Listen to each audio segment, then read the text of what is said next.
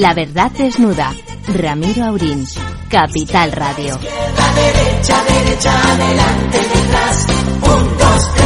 Muy buenas noches, amigos, amigos.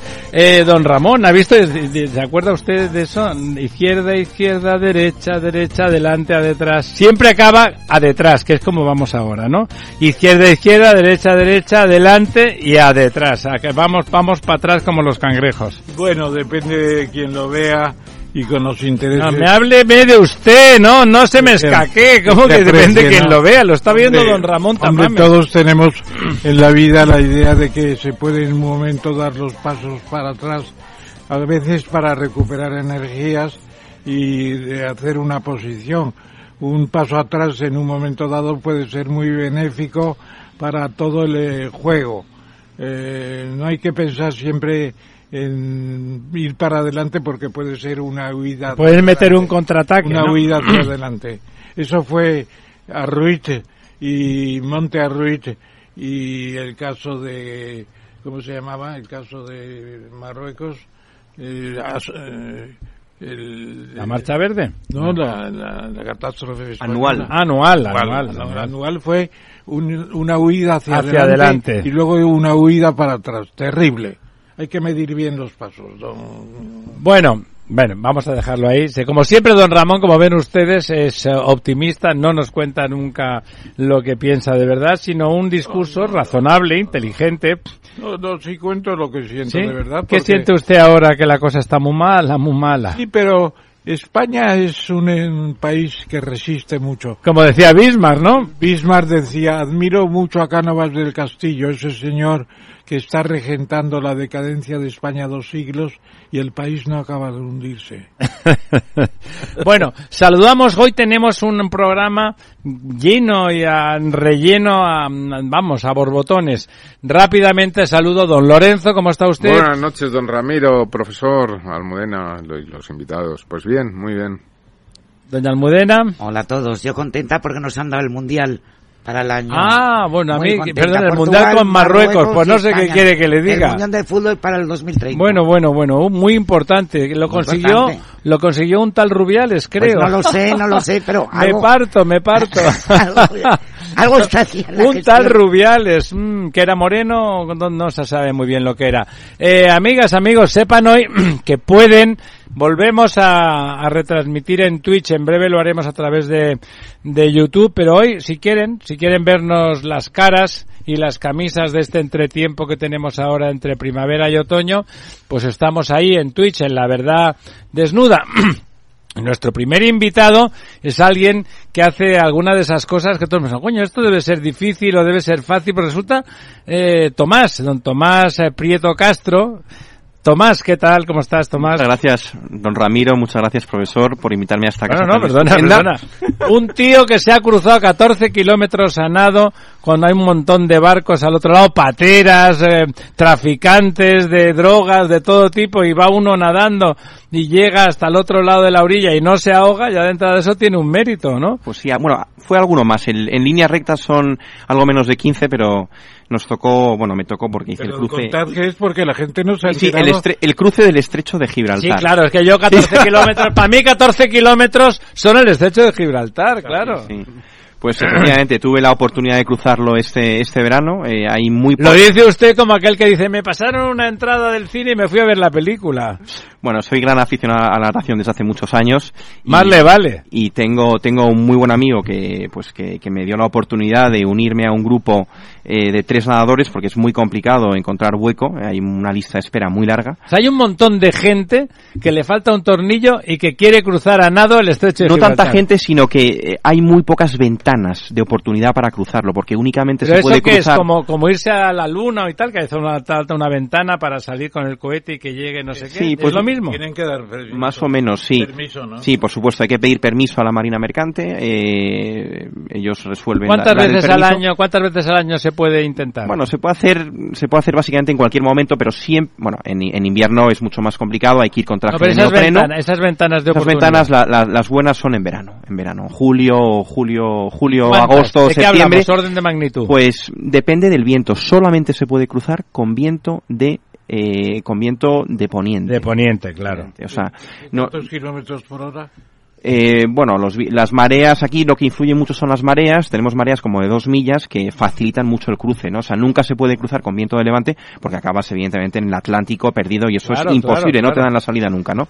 Entonces tienes una serie de factores eh, que no te permiten cruzar y que son muy frecuentes en verano. La niebla, por ejemplo. Cuando hay niebla, que es muy frecuente por No los calores, cruzar. no puedes cruzar porque se- esa niebla se instala Es una bruma, eh, ¿no? Una bruma que, que, que se instala en el estrecho y está prácticamente a, a, a la altura, vamos, está en el agua, ¿no? Entonces ni siquiera ves, No o sea, ves nada. Puedes ver Marruecos desde Tarifa, pero no ves el medio del estrecho, con lo cual no ves la navegación, no ves los buques que van cruzando. Hay un tráfico densísimo de, de cargueros, de, de, de ferries, Claro, es muy pequeño, es muy Eh, estrecho. Es muy estrecho, efectivamente. Y bueno, allá hay eh, las torres de control de Tarifa y, y las dos de Tánger, de Tangerville y de Tangermed. Eh, cuando se produce este cruce están avisadas, evidentemente, eh, con antelación y, y separan a los barcos. Es decir, van moviéndoles pues medio grado a babor, a estribor, un grado, etcétera, para que el Es como una pista de aterrizaje, Claro, para ¿no? que el nadador tiene que ir por esa, tiene que ir por ese cruce, por esa dirección concreta, desde, desde Tarifa hasta Punta Cires, que es, no es el, no es el, no es de punta a punta más, más cercana, pero sí que es eh, allí por donde la corriente más o menos te va a ir llevando. Entonces es un poquito más de distancia pero- y sabiendo que, que vas a llevar, vas a trazar eh, esa, esa dirección, pues las torres de control te ayudan mucho para separar los buques, porque si no, ¿Cuánto se tarda? depende mucho de las de las corrientes. Yo tardé cuatro horas, eh, pero Eso está bien, eso está, mal, eso está, bien. Eh, para hacer un para haceros una idea, David Meca, que es un grandísimo, Sí, sí. los, mm, Profesional, sí. eh, nadadores más importantes de la historia, eh, su récord fue menos de tres horas, pero un cruce lo hizo en tres horas cincuenta, creo que tres horas cuarenta y cinco, con lo cual cuatro horas comparado con eso, pues está muy bien, ¿no? Yo iba a un ritmo muy bueno para hacerlo en tres horas veinte minutos aproximadamente, tres horas quince. Eh, las tres primeras horas fue una, una velocidad impresionante, no porque sea un grandísimo nadador, sino porque tuve Hombre, tampoco tuve- será bueno, usted bueno. muy regular, ¿eh? tuve una marea muy muy buena Muy que me- favorable. que me empujaba pero iba a un ritmo muy bueno estaba muy preparado también es verdad iba sin traje de neopreno eso le, le da le, le aumenta un poco la dificultad porque no tienes flot- la flotabilidad que tiene un traje de neopreno que ¿Y por qué no más. llevaba traje de neopreno, don Estoy Tomás? muy acostumbrado a nadar en las Baleares en verano siempre sin neopreno ¿No está en pelotas o cómo es eso? Hombre, eso, eso, siempre que es posible, desde luego, claro. hombre, No en grandes distancias porque hay medusas, ¿Qué pero... temperatura estaba el agua ese día? Buena pregunta. La temperatura es muy variable. eh, curiosamente está mucho más fría a la salida de España y a la llegada a Marruecos. ¿Por qué? Porque todas las mareas que vienen del Atlántico, que son aguas eh, Más muy frías. frías, en cuanto vienen en profundidad y en cuanto que tocan en tierra, ese agua sube a la superficie, Emergen. emergen y, y hablamos de temperaturas de 17 grados, lo cual es una temperatura muy fría para ir en para ir sin traje de neopreno. Eh, Yo iba totalmente embadurnado de una crema que se llama lanolina, que es una especie de vaselina blanca para evitar que, que, que se expulse el calor Yo, yo atravesé en helicóptero el estrecho de Gibraltar y entonces se ve perfectamente como el, el agua ah, mediterránea que tiene mucha más sal, se sumerge en el agua atlántica. Hay un sí, sí. punto y Punta Cires era uno de esos sitios donde estaba previsto hacer un enlace de los posibles túneles en el estrecho de Gibraltar. Es un sitio referencial y específico por, por todo. Sí, sí. Luego- ¿Cuántos españoles han cruzado este año? Pues no sé la cifra exacta, pero es que depende mucho cada año, porque solo se puede cruzar con viento de poniente. Puede, puede ser que una semana haya cinco días seguidos de, de viento favorable, con lo cual y dejan cruzar. teóricamente entonces, ¿no? podrías cruzar, pero lo que ocurre es que a cada grupo, que puede ser una persona, pueden ser dos, tres o cuatro, a cada grupo le dan como una ventana de cinco, de, de siete o de diez días para, para que estén preparados, porque puedes tener nueve días de levante y el décimo tienes el día de poniente. De poniente. Y, y- pero tienes, tienes bruma, con lo cual no puedes cruzar, con lo cual más o menos te dan entre 10 y 15 días por grupo. Con lo cual, mm, pues a lo mejor en, en, un, en un mes cruzan solamente cuatro grupos o, o, o van llamando a los siguientes si hay buenas condiciones y cruzan más, ¿no? Yo te quería preguntar Sí, si las es- dices que desvían los- la navegación. sí. ¿Te afecta la estela del barco cuando nadas? Yo pensaba que los grandes eh, petroleros, los grandes cargueros de decenas de metros, eh, generaban mucha ola, no generan prácticamente ola, no por la cuestión del casco no generan ola. Los que sí que generan generan una ola tremenda son los ferries. Bueno, los ferries. Los ferries. ferries. Los ferries generan muchísima ola. Por ejemplo, en el Formentera Ibiza, que también he tenido la rápidos, ¿no? van mucho más rápido y hacen una ola Son más y tremenda. Y te afecta, tremenda. afecta. Afecta muchísimo. Pasan un poco lejos eh, y afectan. Me afectaron menos en, eh, en el estrecho de Gibraltar que en Formentera Ibiza, que también hice Formentera Ibiza. Bueno, desde el sur de Formentera, que es bastante más distancia que, que la línea recta entre Formentera y Ibiza, que fueron 20 kilómetros, y ahí los ferries, los ferries ahí afectan Se bastante. notaba, Se nota mucho. Don Tomás, pues póngase de pie para que se vea por la pantalla ese, ese pedazo de medallas que tiene usted Bueno, aquí ahí. hay varias, aquí hay varias. No, ponte, ponte de pie, por favor, pie. Cogido esto. No, bueno, puedes quitarte eso de Quítate ahí. el casco. Ahora ya Ahí está. tal, puedes quitarte el casco. Cuántas medallas. Bueno, Medalla. tuve ocasión de nadar también este domingo en Ibiza, una travesía muy bonita que se llama Posidonia Race, eh, que es salir de salir de la playa de Calador y dar la vuelta a una isla emblemática que se llama Esvedra.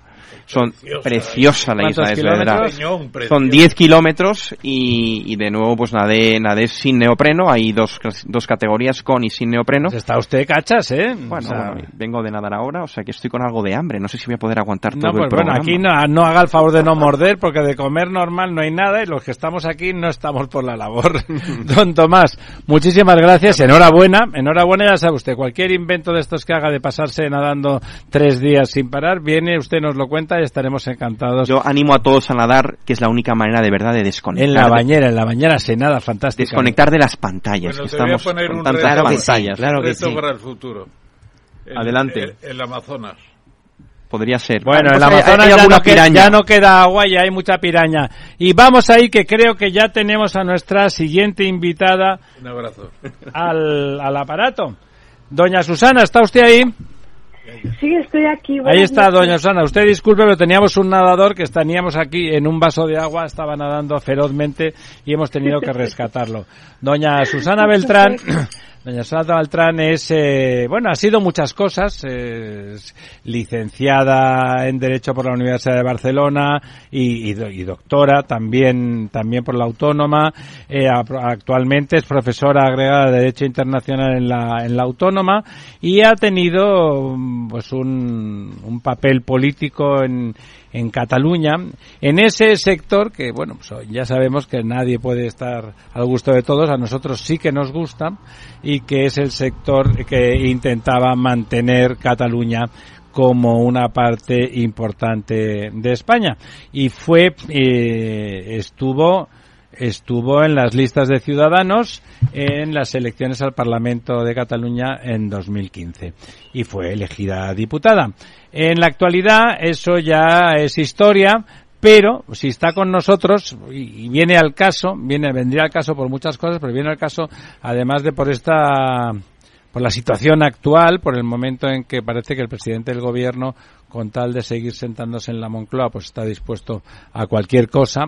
La verdad es que ya lo sabíamos que eso era así.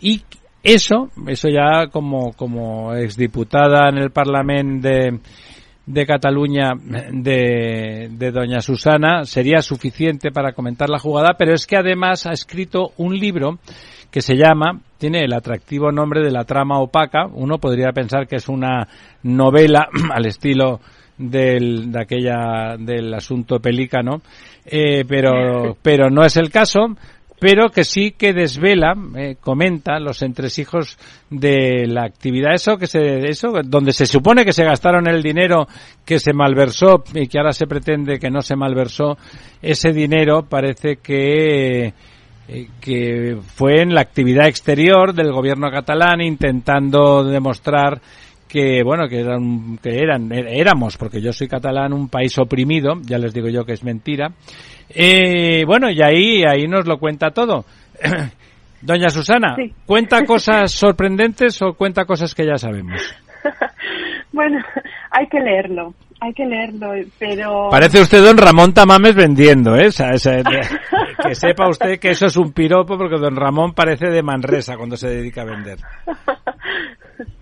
pero, Mejor de pero además, de- eh, además del dinero que se gastaron, que, que es una cifra considerable y, y yo no sé si entre las rebajas de la malversación y la amnistía lo que quieren es amnesia para que no nos acordemos lo que lo que ha pasado.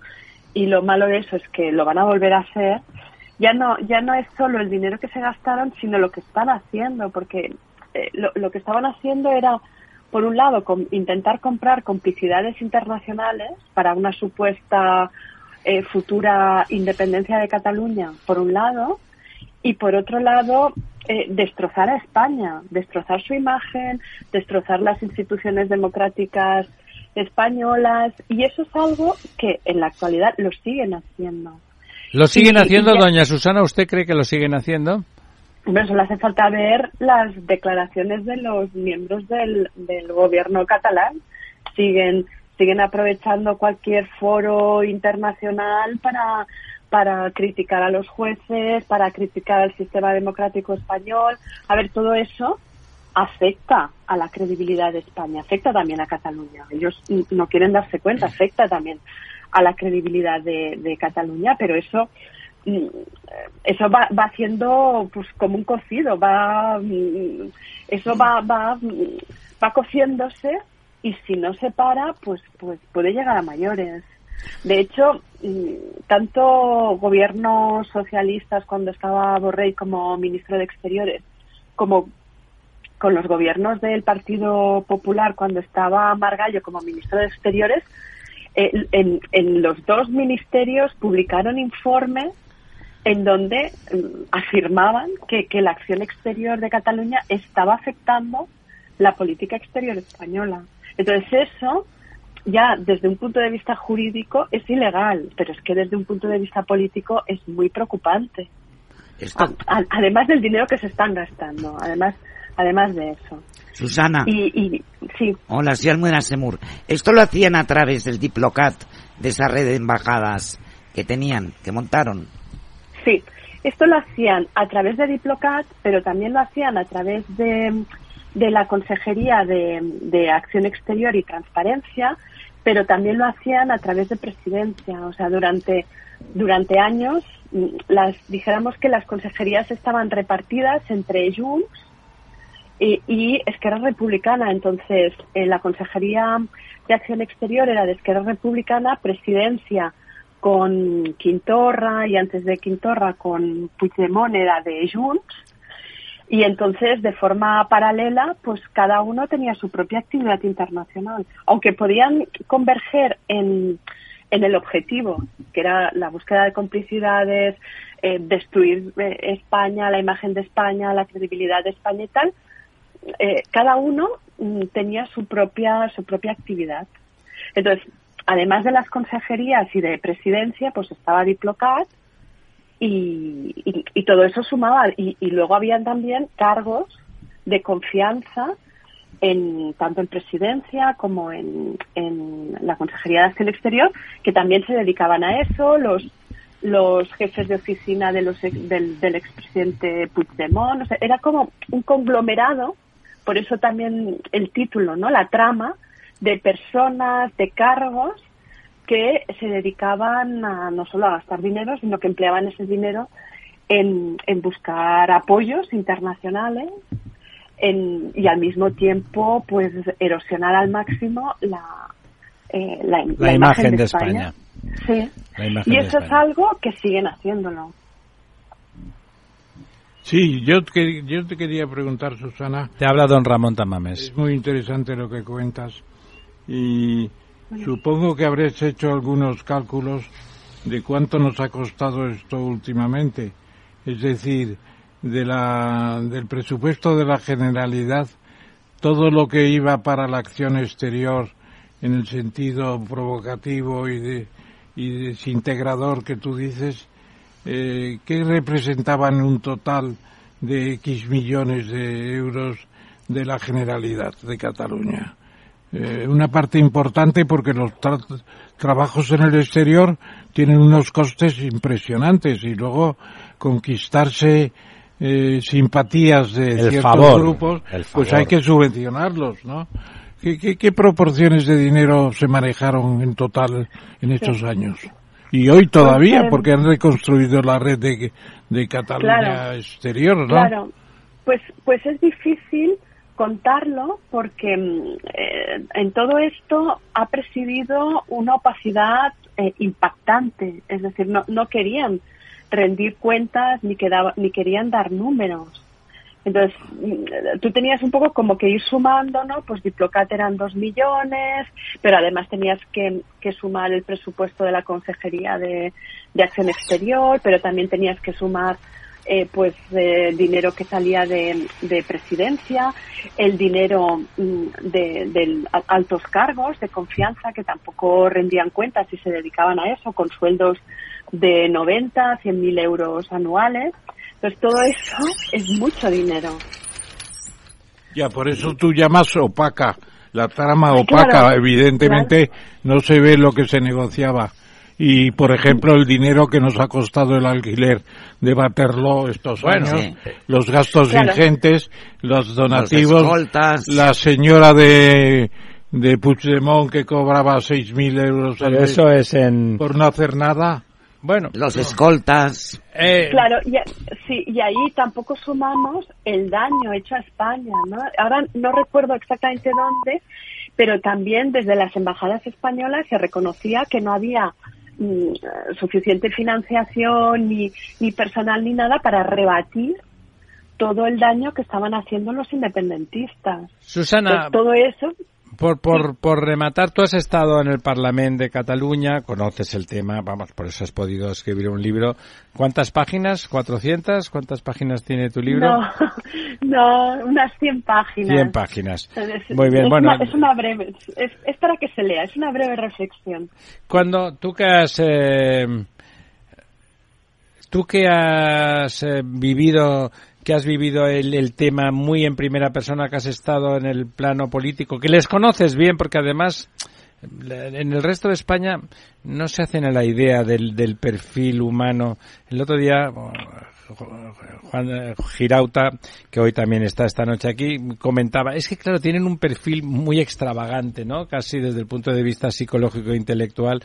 ¿Tú qué crees que va a pasar en los, ya, ya en la bola de cristal? Ya sé que no la tienes, pero desde esa proximidad y del análisis que te has obligado a hacer para escribir este libro, ¿qué crees que va a pasar en los próximos, en estas próximas semanas? ¿Te parece a mí personalmente, como catalán, aunque vivo en Madrid ahora, me parece que van a pactar seguro que todo este ruido que han montado, contra más ruido montan, más claro tengo que van a pactar, eh, que, que eso es lo que más les importa.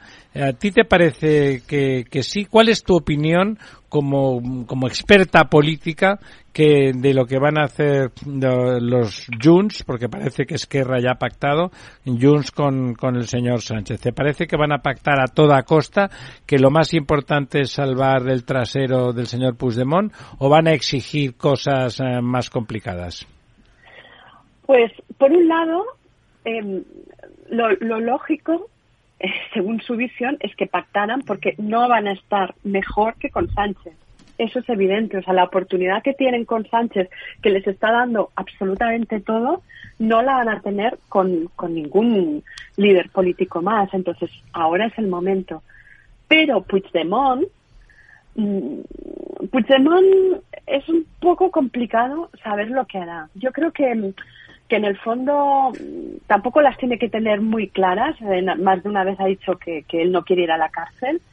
Y yo tampoco estoy muy segura de que se fíe de, de Sánchez y de sus y de sus pactos. Con lo cual, eh, aunque yo creo que para ellos es un buenísimo momento, tampoco sé cómo va a acabar, eh, si va a salir por la tangente Puigdemont. O sea, tú Puigdemont también, tú también tienes, como casi todo el mundo que está cerca de ese mundo, no cerca ideológicamente, pero sí cerca físicamente, ¿te parece que hay un enigma encerrado en, en un misterio, no? Ahí como, como no me acuerdo quién decía, que realmente hay un momento, hay una duda. ¿Te parece que no está todo el pescado vendido, sino no, que te no parece que está hay una... todo pes- Sí, y que Puigdemont, lamentablemente, pues tiene bastante la última palabra. Perdona, eh, eh, soy, soy Lorenzo Ávila, te estaba escuchando. Eh, a raíz de esto, eh, ha aparecido una noticia, lo digo porque se está focalizando mucho como si la decisión final fuese a ser exclusivamente del señor Puigdemont.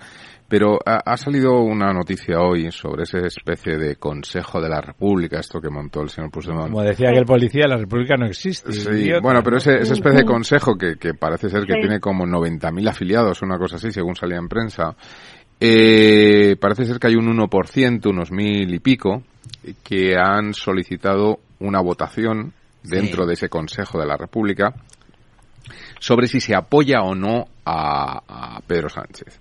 Y que esa votación va a ser entre el 17 y el 23 de octubre. ¿Se ha dicho que se va a hacer, pues? Sí, sí, se va a hacer ese referéndum porque sí, además sí. por los estatutos o lo que sea que tengan ellos, eh, si lo solicita más del 1%, pues están obligados.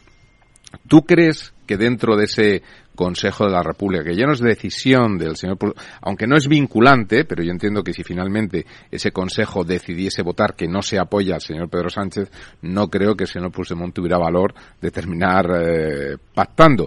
¿Tú crees que en ese Consejo, por lo que tú conoces, por tu proximidad física de, de estar en, en- en Barcelona, en Cataluña, etcétera, de la gente que compone ese Consejo y demás, eh, son capaces de decir que no se apoya al señor Sánchez? Son, son capaces de decirlo. O sea, sí crees que, que hay, que hay esa posibilidad de que le, le obliguen al señor Puigdemont a, a no pactar pese a que él quiera hacerlo. Sí, pero es que yo también tengo dudas de que el señor Puigdemont quiera pactar mm, 100%. Tengo dudas. Claro. Porque, porque, porque yo creo que Puigdemont no se fía y creo que eh, objetivamente hablando tiene sus razones. Sí, pues no fiarse de Sánchez es, uno, es algo objetivamente eh, inteligente, ¿no? O sea, Entonces a mí me, puede parecer muchas cosas Puigdemont, pero pero a ver, o sea, fue el primero en largarse cuando vio que esto iba a acabar mal. Entonces yo tengo dudas de que también Puigdemont lo vea 100% claro mm, eh, pactar con pactar con Sánchez y venir a España. Yo mm, tengo dudas. Oye, Entonces, sí, Susana, sí, una, una pregunta sobre la marcha. Eh, eh, Sánchez ha dicho que está de acuerdo con ir a la amnistía, pero no al referéndum. Eso es la mitad de lo que piden Puigdemont y compañía. Naturalmente, eh, ¿tú crees que eh, con la amnistía solo a la manera en que lo decidan y lo fraguen, etcétera, va a bastar o que el referéndum es necesario para Puigdemont y compañía?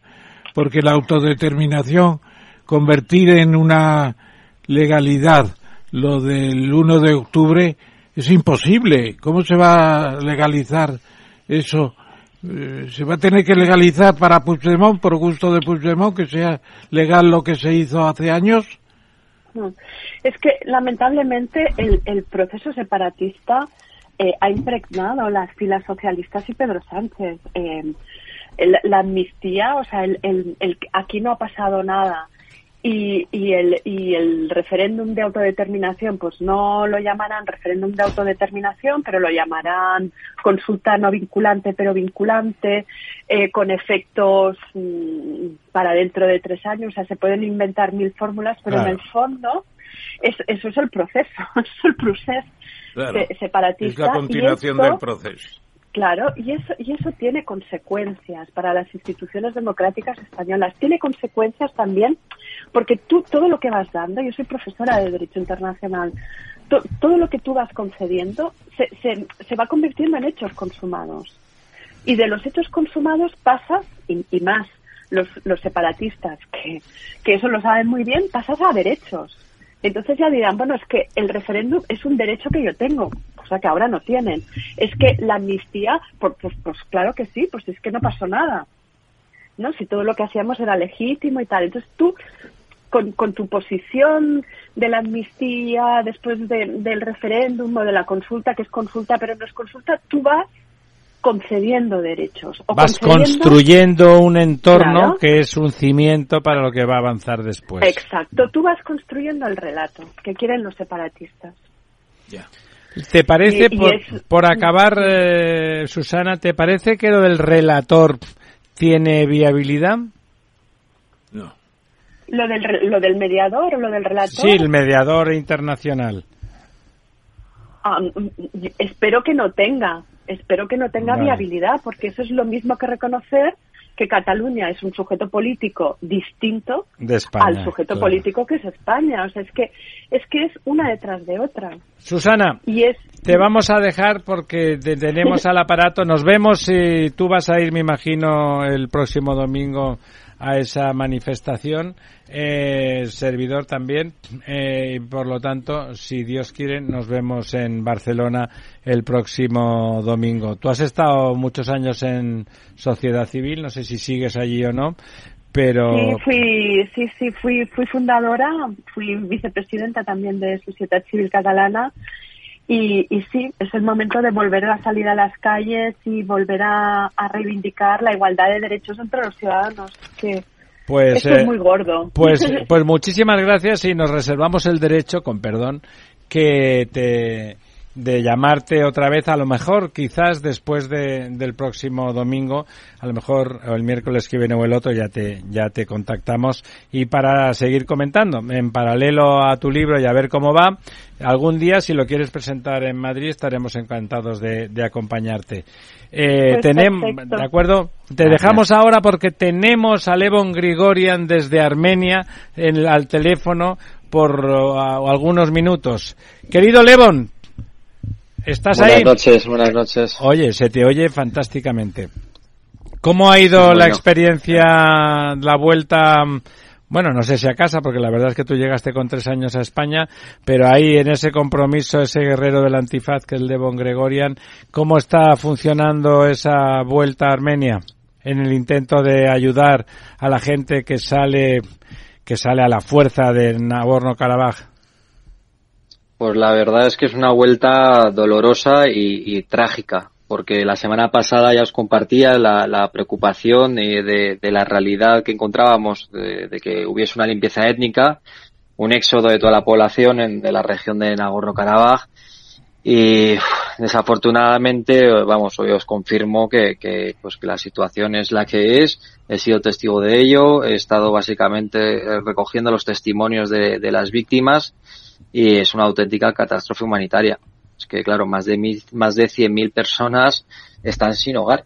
Van a eh, salir todos, ¿tú crees que van a salir todos? Pues por lo tanto, todos los armenios que están ahí, que son todos los habitantes de, Nagorno- de Nagorno-Karabaj, van a abandonar su tierra. Oficialmente, de los que están registrados, están registrados de que han abandonado sus hogares eh, más de 100.600. Eh, según las Naciones Unidas, quedan entre 50 y 1.000, lo cual eh, es bastante ridículo como han hecho el, el cuenteo. Eh, básicamente ya podemos confirmar que toda la población de Nagorno-Karabaj, salvo una, una minoría que serán piezas de museo que Azerbaiyán obviamente va a enseñar al mundo para decir que hay armenios en la región, han- han abandonado sus hogares a la fuerza.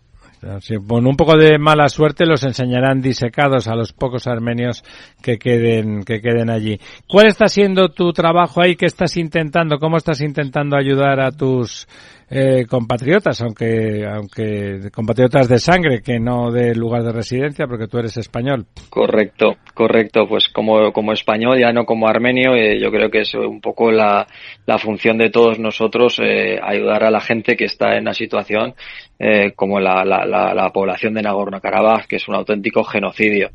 Eh, que se han obligado, se han visto obligados a abandonar sus hogares, entonces hay muchísimo, muchísima gente que ha salido con lo opuesto. Eh, al igual que os decía en el programa que tardaban 20 horas en ir de, de Goris a Stepa, bueno, de Stepanakert a Goris, eh, tras recoger testimonios hay algunos que han tardado hasta 40 horas en recorrer eh, esa carretera. Ha Recuérdanos habido cuántos muchísima- kilómetros eran la carretera. Pues, pues creo que son eh, menos de 20 kilómetros, eh, pero, pero 20 tendría que kilómetros.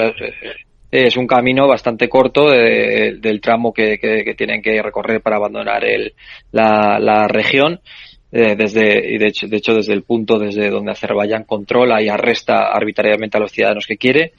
Y que mm, cuando hemos ido entrevistando, porque lo que hemos hecho, eh, hemos tenido una, una doble vertiente. Una es ayudar humanitariamente. Hemos llevado fondos desde España para intentar ayudar a las familias para, para que al menos tengan algo mm, con lo que empezar. Entonces hemos estado distribuyendo ayuda humanitaria y económica a, las familias, sobre todo aquellas que, eran numerosas o aquellas mujeres que, están con niños y han perdido a, su- a sus maridos. Y por otra parte, eh, hemos intentado eh, recolectar y, y- y- cotejar eh, todos los crímenes de guerra que ha cometido Azerbaiyán, todas las barbaridades que ha perpetrado contra esta población civil Hemos grabado, hemos documentado todos estos crímenes, hemos intentado entrevistar al mayor número de, de personas, eh, lo cual se ha hecho muy complicado porque bien es cierto que, que, que en Armenia han hecho un trabajo espléndido para intentar recolocar eh, lo antes posible a toda esta población.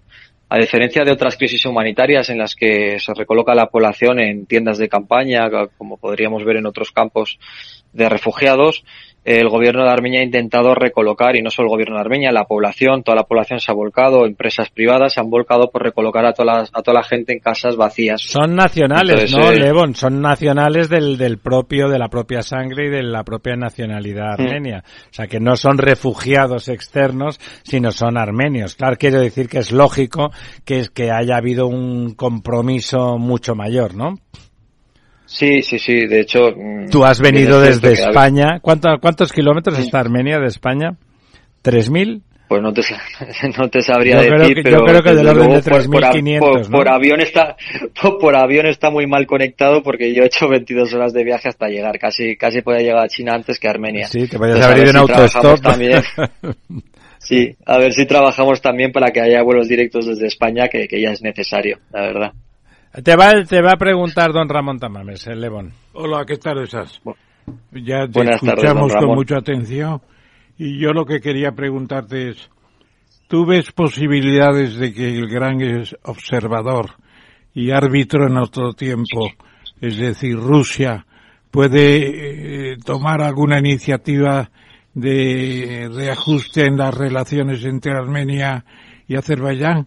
¿Es posible porque sería una operación de poco coste para Rusia y de enorme resonancia internacional porque los armenios tienen gente en todas partes, son una especie de éxodo como el que tuvieron los judíos en parte en el pasado. Y entonces, ¿Rusia puede decir algo o va a mantener el butismo por la guerra de Ucrania, por el interés del gas de Azerbaiyán, etcétera, etcétera? Pues es una muy buena pregunta y complicada de, de contestar, la verdad. Porque ahí está Las la relaciones entre... Sí, dígame. Sí, sí, que, que digo que está parte de la solución.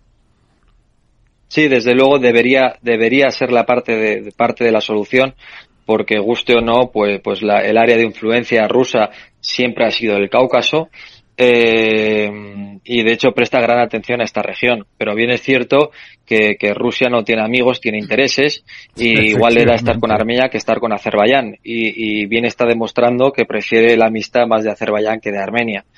De hecho, la- las relaciones son muy tensas ahora mismo entre Armenia y, y Rusia, porque Armenia ha ratificado el Estatuto de Roma. Eh, como bien sabréis, el Estatuto de Roma pues te da obligaciones y, derechos, pero también obligaciones. Entonces tienes los derechos de enjuiciar casos de delitos de lesa humanidad, genocidio, crímenes de guerra, que son lo que básicamente Azerbaiyán está cometiendo ante la Corte Penal Internacional. Pero claro, también tienes la obligación del arresto de personalidades como Putin, que, en principio cualquier país que ha ratificado el Estatuto de Roma debería detenerle en su territorio nacional. Entonces ahora mismo eh, Armenia se ha desmarcado completamente de Rusia, se ha alineado mm, yo creo que de una forma clara y concisa con las democracias europeas. No sabemos qué va a pasar. Rusia ya ha amenazado con sanciones económicas, mm, la limpieza étnica ya se ha cometido en, en Nagorno-Karabaj, no sé hasta qué punto es útil la amistad con Azerbaiyán cuando Azerbaiyán y Turquía ya están diciendo abiertamente que van a invadir el sur de el sur de Armenia. Es lo que yo te Yo iba a preguntar, la- buenas noches, soy Lorenzo Dávila. El papel de Turquía, porque ah, lo acabas de mencionar, pero no lo habías mencionado hasta ahora. Y el papel de Turquía yo creo que es casi más clave en, en- en esta situación o pues, en los próximos meses lo que pueda ocurrir que la situación de Rusia, que lo veo un poquito más distante. Efectivamente, yo sí que veo una Turquía entrando o cruzando las fronteras armenias. Es que, por desgracia, Turquía y Azerbaiyán eh, se comportan como un único ente. Ellos mismos dicen que son una nación eh, de- en dos estados. Turquía es quien maneja eh, las riendas ahora mismo en, Azerbaiyán. Turquía es la que está haciendo y minimizando, bueno, minimizando las barbaridades que han acometido la- las tropas de Azerbaiyán, son la que están blanqueando este régimen, bueno, tienen experiencia porque ya lo hicieron con el genocidio armenio y han, y han conseguido mantener eh, eh, callada a toda la comunidad internacional durante más de 100 años y, y básicamente lo único que están haciendo es un copy-paste de lo que ya llevan haciendo desde 1915. Entonces no hay ninguna diferencia y podemos decirlo abiertamente y deberíamos que no hay ninguna diferencia entre Turquía Pero- y Azerbaiyán. Sí, perdona, eh, Levon. Y en toda esa zona, eh, me refiero a la zona de Turquía que está frontera con, con Armenia, con, con Irán, en todo, todas esas, eh, digamos, mesetas, eh, que están los, los kurdos. eh, bajando hasta hasta el lago Van, pero en un poco eh, en, en toda ese área. ¿Tú no crees que los kurdos también eh, pueden entrar en un conflicto que se puede eh, de alguna forma cronificar eh, local? Eh, desde luego que sí, pero vamos, esto, esto es algo que, que- que durante muchos años ya ha pasado. No olvidemos que, que el genocidio armenio no fue cometido solo por los turcos. Los turcos armaron a, a- a- a las bandas kurdas para que exterminasen los armenios con una promesa de autonomía o, o- o de, o de regiones. Es decir, eh, los kurdos que perpetraron también, junto con los turcos, el genocidio armenio, se les prometía las tierras de los armenios y, y los botines. Bueno, era, la tierra es- prometida, ¿no? Para ellos, era la, la salida. Correcto, el problema es que una vez exterminaron los armenios, pues les tocó, les tocó su turno y llevan años sufriendo el yugo, el yugo turco. Entonces, eh, desde luego, desde luego que puede ser un polvorín eh, que va a estallar. Lo que pasa que bien es cierto, los turcos está, los eh, kurdos están muy divididos en- entre ellos mismos, en las diferentes regiones. Lo podemos ver en los conflictos que tienen los kurdos en, en- entre los kurdos de Siria y los de Irak, o los de Irak y los de y los que están ahora mismo en el territorio que controla Turquía. Y- Entonces, y- y- eh, si la es una unificación, perdón. Sí. No, y, y la última pregunta por completar las fronteras, porque al otro lado eh, te- tenemos a Georgia, ¿no? ¿Qué papel cuenta. Georgia en, en- en este conflicto? En el conflicto de, de, de- de Nagorno-Karabaj poco más puede aportar Georgia de lo que No, en aportó en, hipotético 2020, que fue conflicto- una colaboración plena con Turquía y Azerbaiyán. Georgia cerró las fronteras eh, para Armenia aéreas, así que Armenia no podía recibir ningún suministro, mientras que las mantuvo abiertas para Azerbaiyán y Turquía, que son sus aliados naturales, porque los gasoductos eh, pasan por Georgia y suministran a, a- a- a- bueno, a Claro, nosotros, a los que europeos, mapa- que somos el gran consumidor. Sí, fíjate, León, que el mapa que estás dibujando es una Armenia eh, completamente acorralada por todas partes. Correcto. De hecho, oye, es una perdonad. Armenia acorralada Es la verdad. solo por una parte, Sí, sí, no, no, no, no, pero Turquía. Perdonad porque creo que todavía tenéis una sorpresa. ¿Cuál? Una república independiente de Georgia que se llama Osetia. ¿No es así, Levón, que son los antiguos unos que asolaron Europa? Pero no Bueno, son se- se musulmanes, dice- ¿no? Son los Se dice- descendientes se- de los unos y de los Sí, otros. se dice que son los, correcto, se dice que son los alanos, los de Osetia del Ah, Sur. los alanos, tienes razón, los alanos que pasaron por España como una barbaridad. Sí, también. eran como los vándalos. Estaban Los vándalos y los alanos. Y los alanos, sí, sí. Son de Correcto, aquella época, correcto. se quedaron por allí, no emigraron a Europa Central y se quedaron por allí, pero son de nuestra eh, paso de la historia antigua a la Edad Media, exactamente. Bueno, Levon. ¿cuándo Complicado. vuelves a España? Pues vuelvo, vuelvo mañana. Mañana vuelvo, vuelvo a casa y de hecho tengo otro viaje programado para la semana que viene porque lo que hemos visto sobre el terreno es, es tan drástico que desde luego vamos a tener que volver muchas veces. Levon, en- te, puedes permitir, yo sé que tú vives de tu trabajo, eres un abogado formidable, trabaja en un despacho de los más importantes de España, pero te puedes permitir eh, ese compromiso tan formidable. Mm, es una pregunta Dice, un poco no.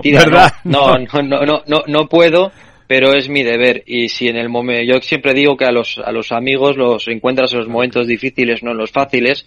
Y si yo ahora mismo no estoy al lado del pueblo armenio, pues no me merezco que pertenecer a, Bueno, a que esta sepas, nación heroica. que sepas que aquí estamos para apoyarte a ti como representante y como paladín, como paladín de, de esas, de esos armenios en Nagorno-Karabaj y, y de los armenios en general que siguen, que simplemente los demás están un poco menos acosados, pero también lo están. O sea, que eh, seguimos en contacto semana tras semana porque el momento es ahora y no después contarlo como foto del cadáver, sino el momento es ahora para intentar, bueno, pues que los resultados sean lo menos, los menos malos posibles. Levon, eh, enhorabuena por tu actividad y que haya suerte, que haya suerte, que, que no va a ser fácil. Hasta la semana próxima.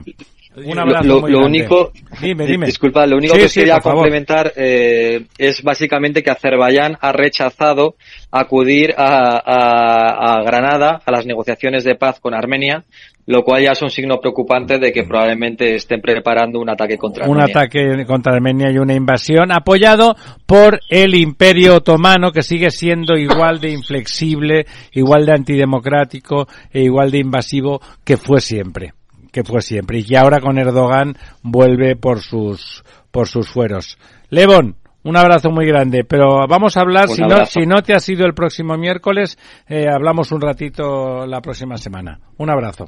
Muchas gracias, un abrazo. Bueno, aquí estamos. Teníamos a nuestro amigo, como es amigo, pues le teníamos, le teníamos aguantando la vela. Yo creo que te habrá interesado, José Luis, lo que has oído eh, al respecto de. Bueno, tú tienes que ser alguien comprometido con todas estas causas, ¿no? Claro, de hecho, yo voy el, el sábado. El, el sábado estoy volando para Turquía y el lunes voy para Rusia. Voy a estar volando para Sochi. ¿Y eres capaz de decir que estás con Armenia en esos lugares? Ah, yo no estoy con nadie, simplemente estoy explicando y yo veo lo que está ocurriendo en diferentes países. Yo he estado en Georgia, he estado en Azerbaiyán, no he estado en Armenia. Eh, pero bueno, Has estado con los poderosos, sin vergüenza.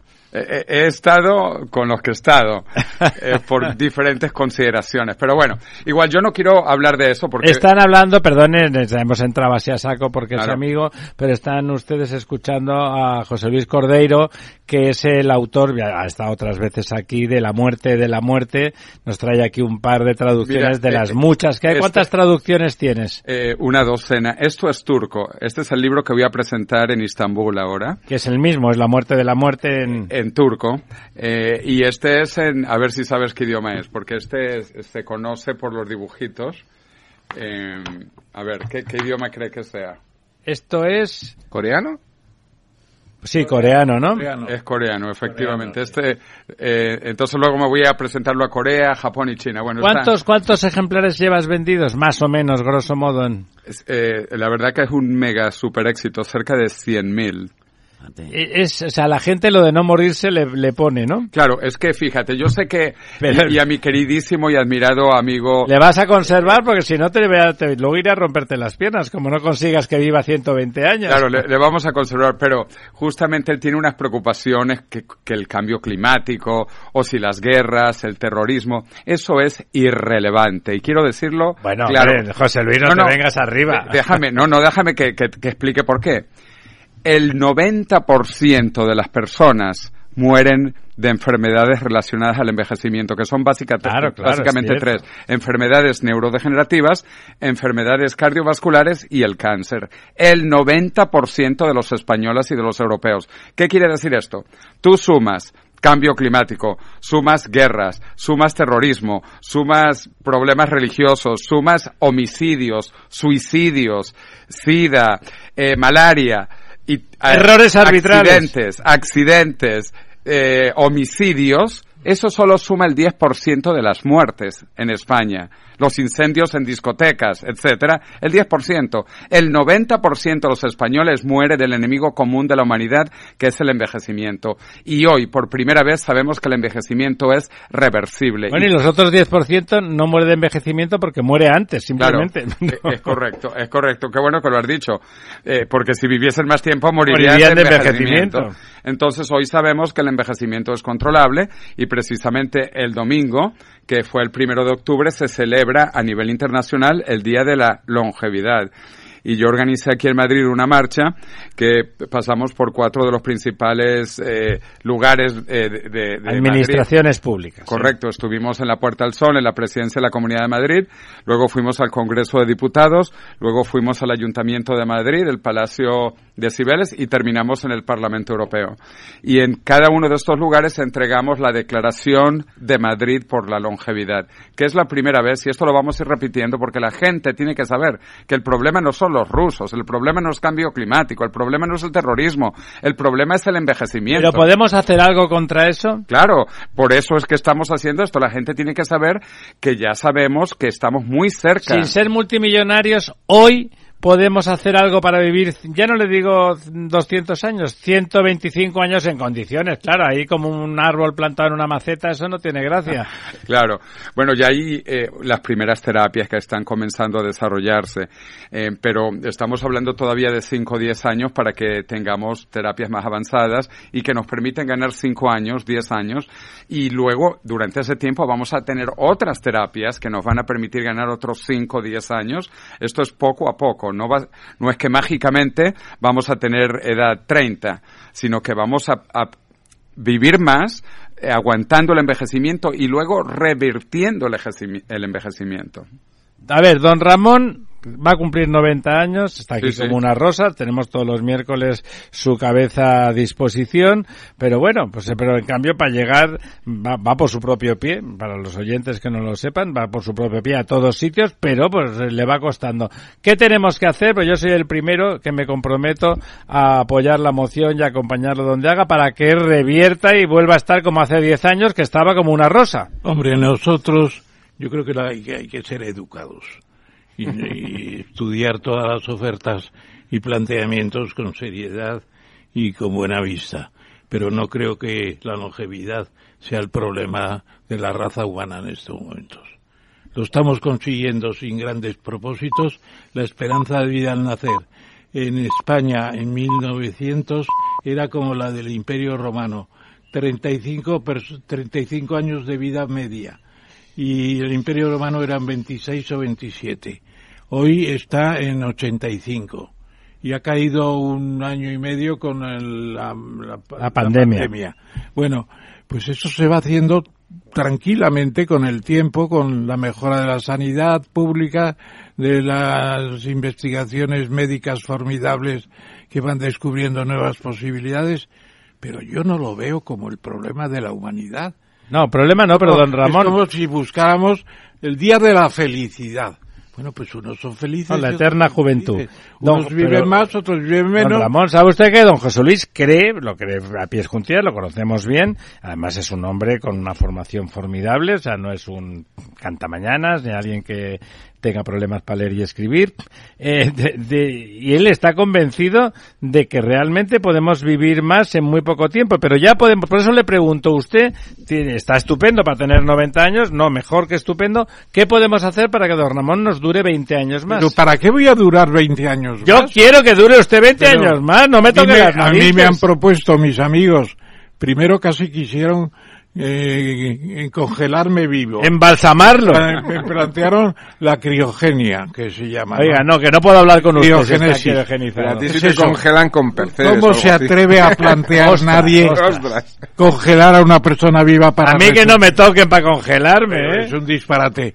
Y un juez que autorizó a congelarse a una niña que murió pensando que podría resucitar. Bueno, está muerto. Eso ha quedado en la historia de la judicatura inglesa como un desastre. Yo creo, sinceramente, y llevamos años discutiendo este tema, José Luis y yo, civilizadamente, y yo creo que no es Comiendo un- ostras. no es un problema de la humanidad. El problema de la humanidad es el hambre, es el paro, es la enfermedad, pero que viva Hombre, lo del paro hay mucha 85 gente años, que cree que es una bendición, ¿eh? 95, Bueno, eh, eh, eh, es que los del Cáucaso, pues como comen mucho yogur, viven hasta los 110 años. Bueno, pues que sigan con el yogur. Tú quieres, don Ramón, usted prefiere las ostras, ¿verdad? No, prefiero las ostras. Con un champán francés como Dios manda. Hay que tomar yogur y ostras, todo. Pero plantearse la... Yo no, no me explico qué habéis explicado en el ayuntamiento de la longevidad. ¿Qué tiene que ver el alcalde con la longevidad? El alcalde estará encantado de vivir más, ya que es bajito, pues quiere vivir mucho. Pero, y ¿qué, podemos hacer? No, y no, luego pero- la muerte de la muerte.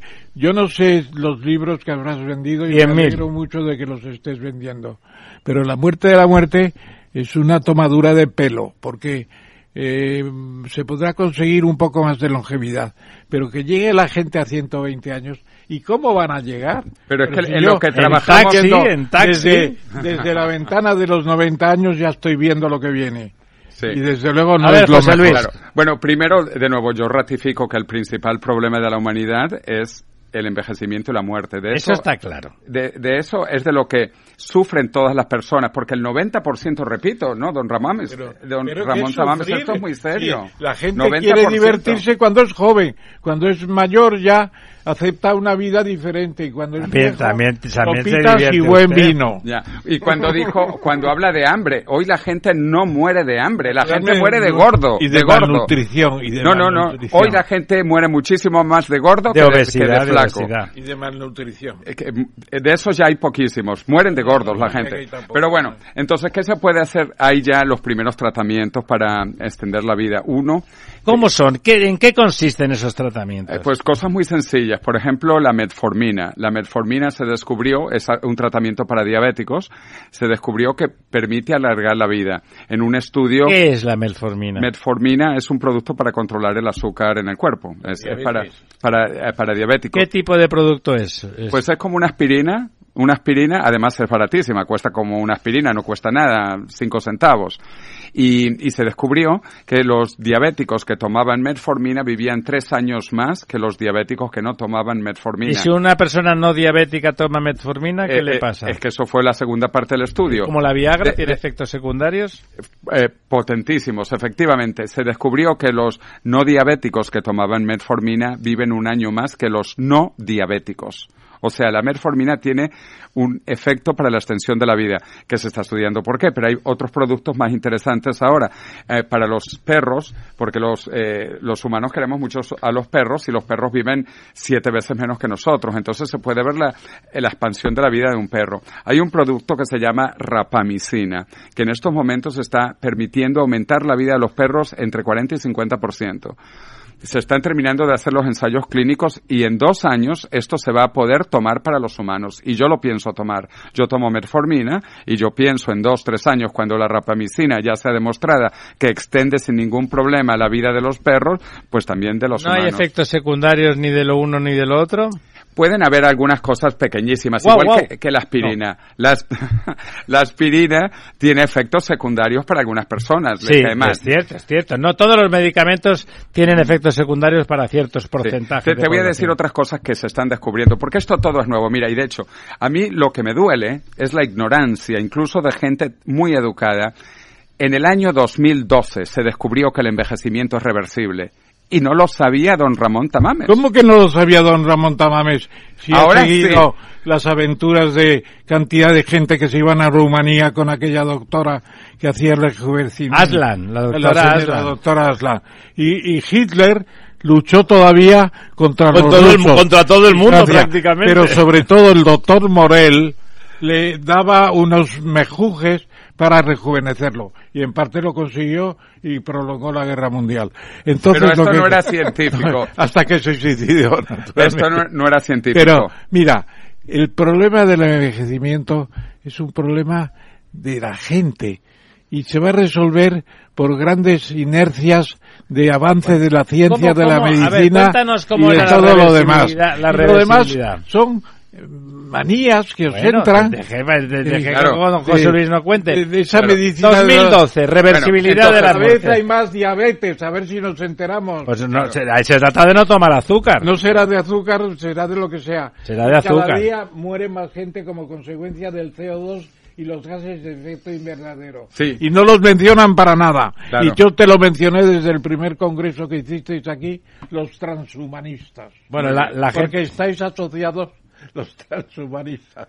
Eh, eh, no, bueno, entonces eh, hay muchísimas más cosas que se están descubriendo. Algo que ta- tampoco la gente conoce se llaman cenolíticos. Los cenolíticos es un nuevo tipo de productos que permite eliminar las células senescentes, las células semimuertas en el cuerpo, porque son como manzanas podridas. Tú tienes una manzana podrida que Y podre pudre las demás. a las demás. Entonces, ahora se ha identificado un tipo de productos que se llaman senolíticos. Esto tampoco, eh, don Ramón, con todo el cariño y respeto que le tengo, usted conocía de los senolíticos antes de que nosotros Pero habláramos. no voy a conocer. Sí, antes de que habláramos hace Mire, cinco años de esto, mire, no, no. Tengo en casa la experiencia y me estará oyendo a lo mejor.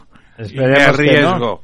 Tengo una señora que tiene como 40 medicamentos que toma todos los días. Pero no Tendría que estar sana como un melón recién abierto. Y Pues, pues no, señora, No tiene, caso. tiene 84 años y por muchas pastillas que tome, pues no, porque el cuerpo no está diseñado, como decía Ana Matusalén y su padre Enoch en la Biblia. Uno se muere cuando se tiene que morir. Afortunadamente vivimos cada mejor como colectividad y estamos llegando a 85 años Esos senolíticos son baratos, son caros, los paga la seguridad social, son sencillos. Todo esto va a ser eh, de seguridad social, va a ser gratis. No como me hable del de futuro. José Luis, no me hable del futuro, hábleme del presente. No, ahora, ahora está comenzando y efectivamente tienen costos. Eh, todavía no están para uso humano. La rapamicina sí, ya hay personas que están experimentando en ellos mismos. No está aprobado oficialmente. Entonces la, la gente toma un riesgo. Porque ¿En qué funciona. consiste el efecto de prolongación en el perro? ¿Qué hace sobre el can para que viva un 40% más, que es muchísimo, claro? Muchísimo, muchísimo. Bueno, simplemente retrasa el envejecimiento, aguanta más tiempo en edad media. Las células se envejecen más lentamente. Más lentamente, pero ahora quiero explicar porque esto de verdad ¿Para qué que, quieres que es, viva es- más? es- que hable. es fundamental. En el año 2012 un científico japonés hizo un trabajo muy japonés que descubrió cuatro genes que controlan el envejecimiento y tú puedes cambiar estos genes y hoy a través de terapias génicas tú puedes cambiar la condición de los genes. Y, y- y volvió células viejas en células jóvenes. En el año 2020 otro científico de Harvard, un amigo llamado David Sinclair, hizo lo mismo a nivel de órgano ya no a nivel de una célula, sino no- de un órgano. Agar- agarró ratones ciegos del equivalente de 80 años humanos. Esto para un ratón es dos años.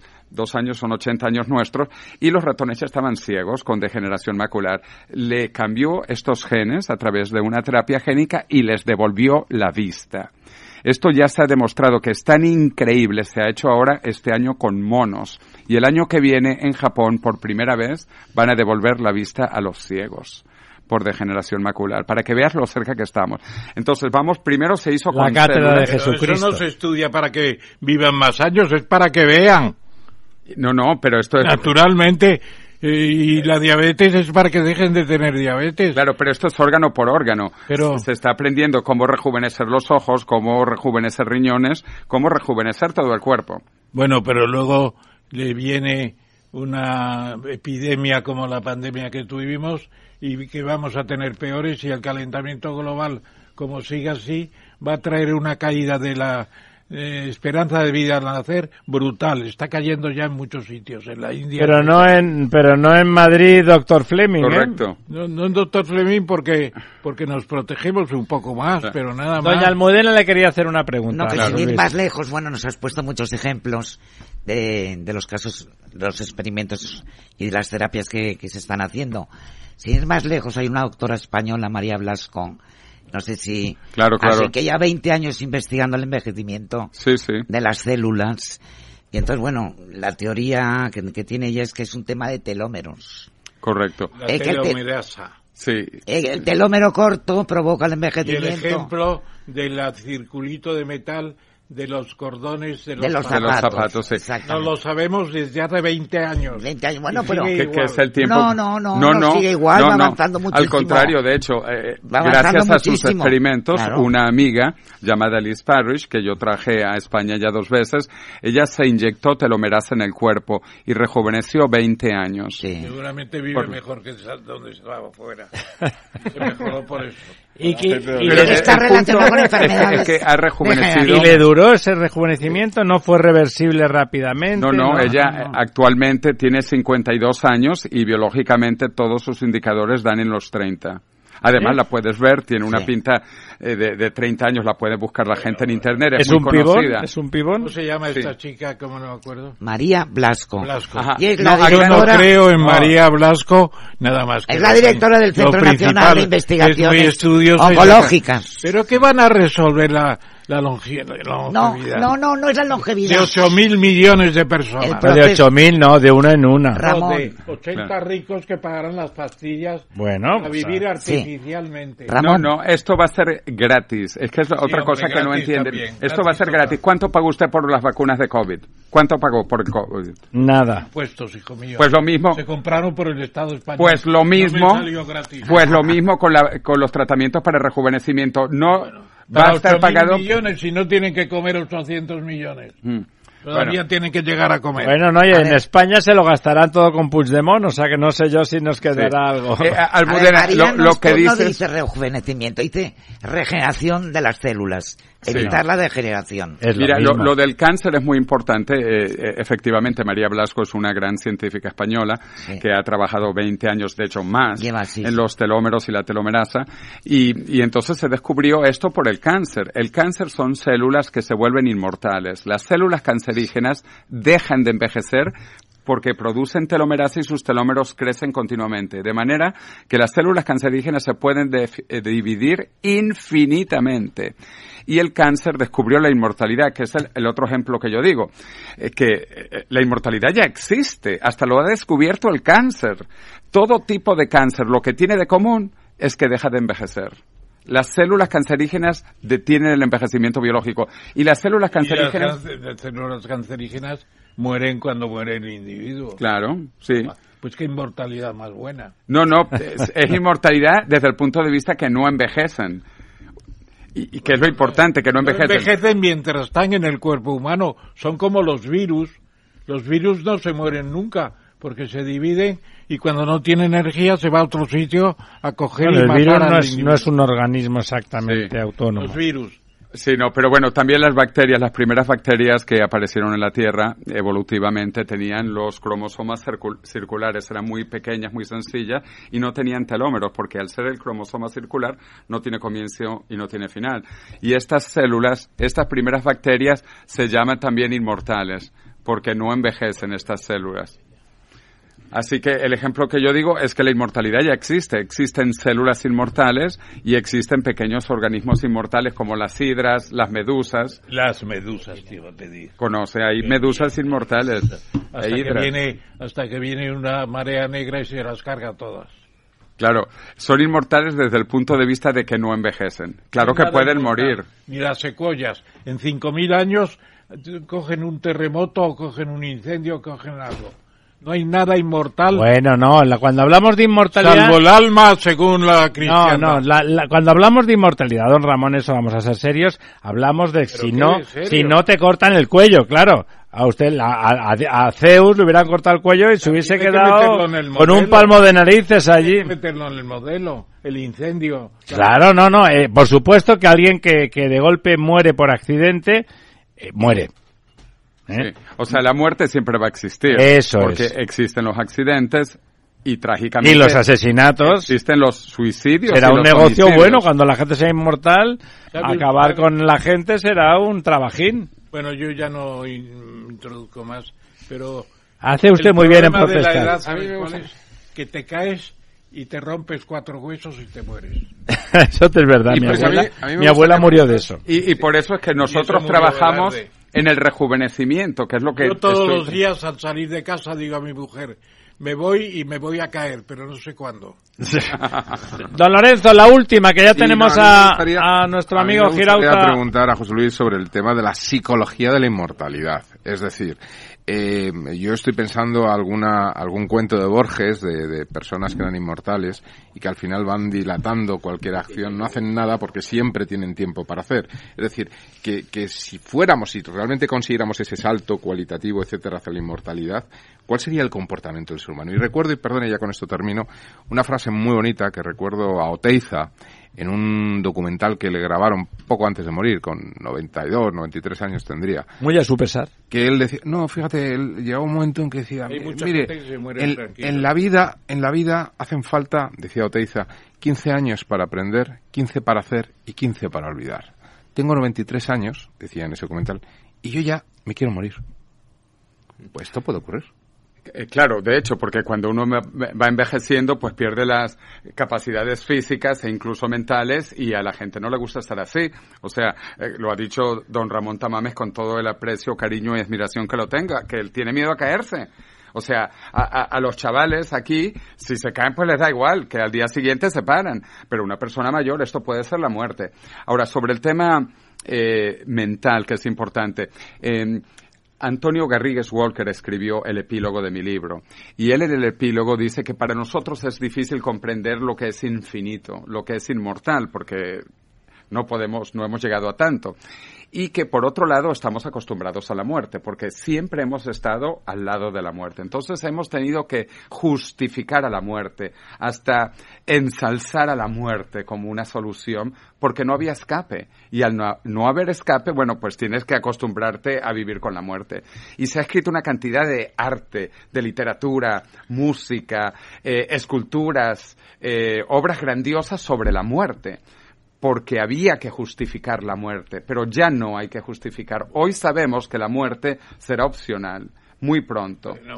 y entonces y el que y el Pero que quiera si morirse todavía no tienen ni garantizada la vida y ya le estás perdonando la muerte. Chicos, como no queremos que nuestro amigo Juan Carlos Girauta nos mate, ni que se muera de aburrimiento, hemos llegado al final. Ha sido apasionante, don Ramón, que era el que más da ganas, te, de- podría decir, de, de- de alargar ganas, de tener de ganas de alargar la vida. Pues es sí, el que... señor, es una lógica, pero no tratar de convencerlo en una bandera universal. Ah, no, yo ya sabe usted que le respeto. bandera universal podemos tener la paz, la descarbonización y otras muchas cosas. La paz en el mundo era la de la, la Acabar bandera con la muerte de como acabar con la vida. El buen vino, Ramón, que decías antes. El buen vino también es bandera universal. Sopitas y buen vino. Chicos, don José Luis, esta es tu casa, ya lo sabes. A ver si es verdad. Te voy a pedir la lista de todas las pastillas y, Y te si dejo son el verdad. globito. Aquí está el globito, como lo están grabando, nos están grabando, enseñamos el globito a la cámara. y mira, Aquí y mira está. mi camiseta, ¿eh? Aquí Va está. con el globo. Eh, envejecimiento, hay que parar el envejecimiento, ¿eh? seguimos. Bueno, Juan Carlos, ¿estás ahí?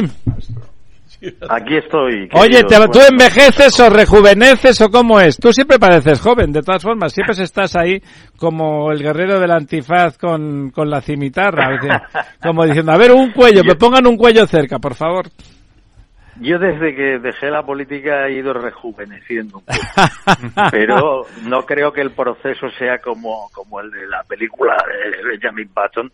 Entonces eh, supongo que en un momento dado se invertirá el proceso. O sea, aquella película en que uno iba cada vez, acababa como un bebé de nuevo, ¿no? Exacto. sí. Seguro Y que está con ese... en una obra de Mircea Eliade, por Exacto, cierto. sí, sí, sí, sí. Eso estará de acuerdo con eso, sin que sirva de precedente, estará de acuerdo don Ramón en que abandonar la política eh, rejuvenece. ¿Usted está de acuerdo, don Ramón, con Ju- Juan Carlos, que abandonar la política rejuvenece? no, yo no estoy de acuerdo con eso porque no es un axioma ni es un silogismo decente. ¿A usted le Es envejeció decir, o es le una rejuveneció? opinión, es una opinión. Bueno, una experiencia en su y caso. una experiencia que tenemos y efectivamente puede ser beneficioso o no. Eso no lo, lo que yo yo diría que para mí ha sido beneficioso haberme mantenido Pues, en la lucha por Pues lo mismo que con Juan Carlos. la vida.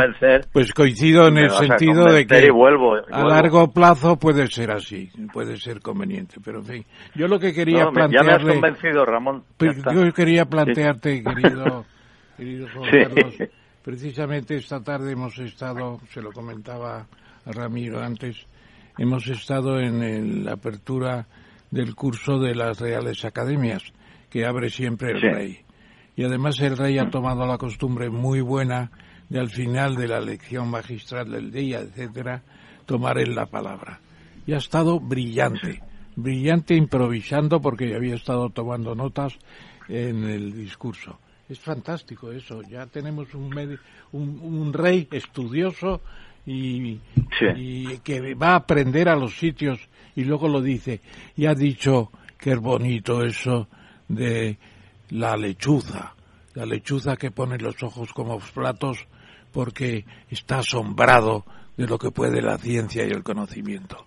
Bueno, más o menos lo ha dicho el, el Pensaba que iba a decir usted- y el rey lo ha glosado de una manera magistral. Pensaba que iba a decir usted que iba a rememorar al Quijote diciendo un 3 de octubre de cuyo nombre no quiero acordarme. Exactamente, eso lo tengo apuntado aquí. Hace seis años pronunció el célebre discurso y la pregunta es para Juan Carlos. ¿Ese discurso se va a intentar borrar definitivamente como si no hubiera existido porque va en contra de los de eh, Junts per Catalunya, ERC, etcétera, si se etcétera? quiere borrar la guerra civil, ¿cómo van a borrar el discurso el del rey, ya no es legalidad.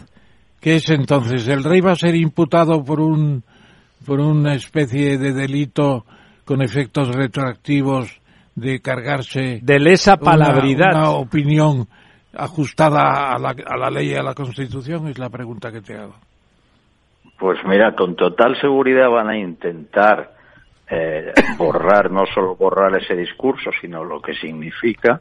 El rey simboliza la unidad de, de España, la unidad y permanencia de, España, y van a intentar eh, darle la vuelta a la legalidad democrática, porque eh, la amnistía, como tú bien sabes, Ramón, eh, tiene sentido cuando hay un cambio de régimen, como fue el caso de la amnistía del 77, en el momento en que de repente en el año 2023 se da una amnistía a los que organizaron el golpe de Estado en Cataluña, tú lo que haces es pisotear, aniquilar el papel del Poder Judicial, eh, desacreditar la, la actividad de las fuerzas eh, de seguridad que protegieron, que nos protegieron a los constitucionalistas catalanes y, por supuesto, deslegitimar al rey, cuyo discurso del 3 de octubre del 17 fue espléndido. No solo fue espléndido, fue para mí el discurso más importante de la democracia desde el que había dado su padre la noche Del del 23F. 23F. Sí, señor. ¿Ese discurso participó Rajoy? ¿Qué va a participar Rajoy? No, no, no lo creo. El discurso, por lo que Perdona, sé, Juan Carlos, qué cansancio escribir un discurso, Rajoy, perdona. Pero ha sido su secretario, él de ninguna manera, ¿no? Menudo individuo. No, no.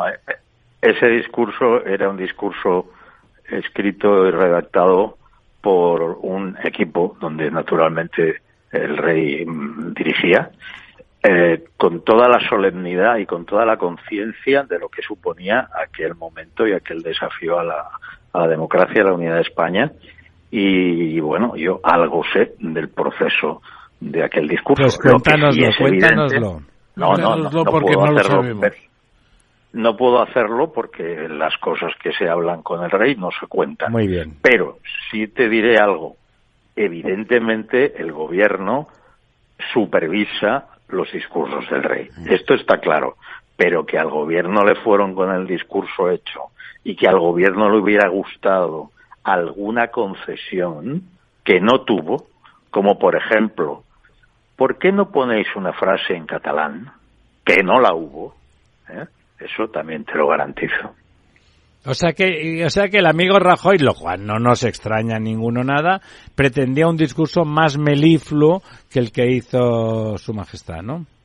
Cuando su majestad tenía clarísimo que se trataba de un golpe posmoderno, pero golpe diferente, pero golpe no por no practicado por las eh, por el ejército o por la Guardia Civil, sino por autoridades que representan al Estado en una comunidad autónoma y era plenamente consciente de que ese era su 23F, su prueba del 23F, y que como los golpistas no eran militares, él no tenía que aparecer de uniforme, sino de civil. Todo estaba plenamente calculado y todo tenía sentido. Una amnistía no solo hace que todo esto pierda sentido, es que deslegitima al rey. Por eso no la podemos admitir, porque deslegitima la monarquía parlamentaria y deslegitima, por tanto, el sistema de libertades del 78, que se construyó como se construyó, con un consenso muy difícil, como sabe Ramón, y poniendo de acuerdo a partes que unos meses antes parecía que no iban a poder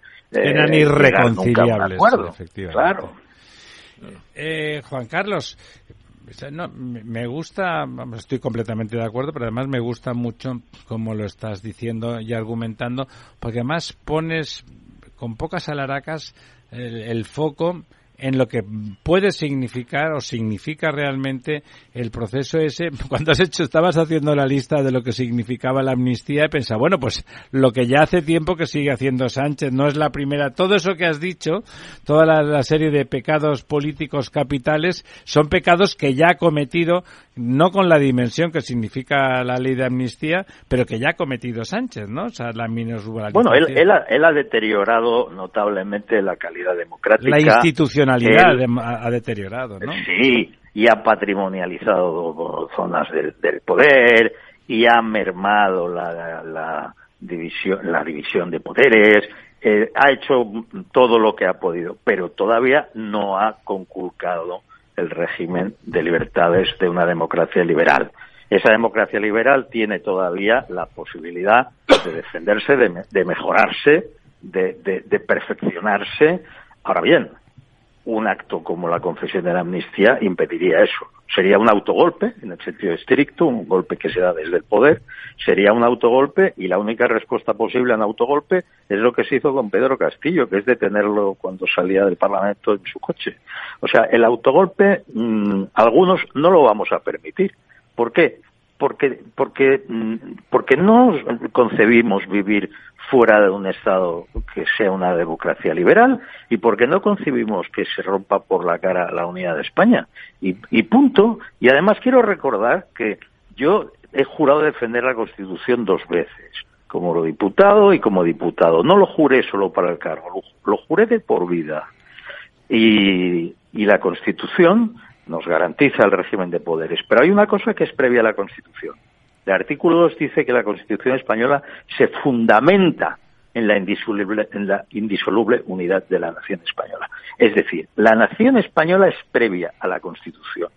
Así que algunos ni por ni por o sea ni por la cuestión constitucional de libertades ni por la cuestión de la unidad nacional vamos a consentir el golpe. Si hay que ir a la desobediencia, iremos a la desobediencia.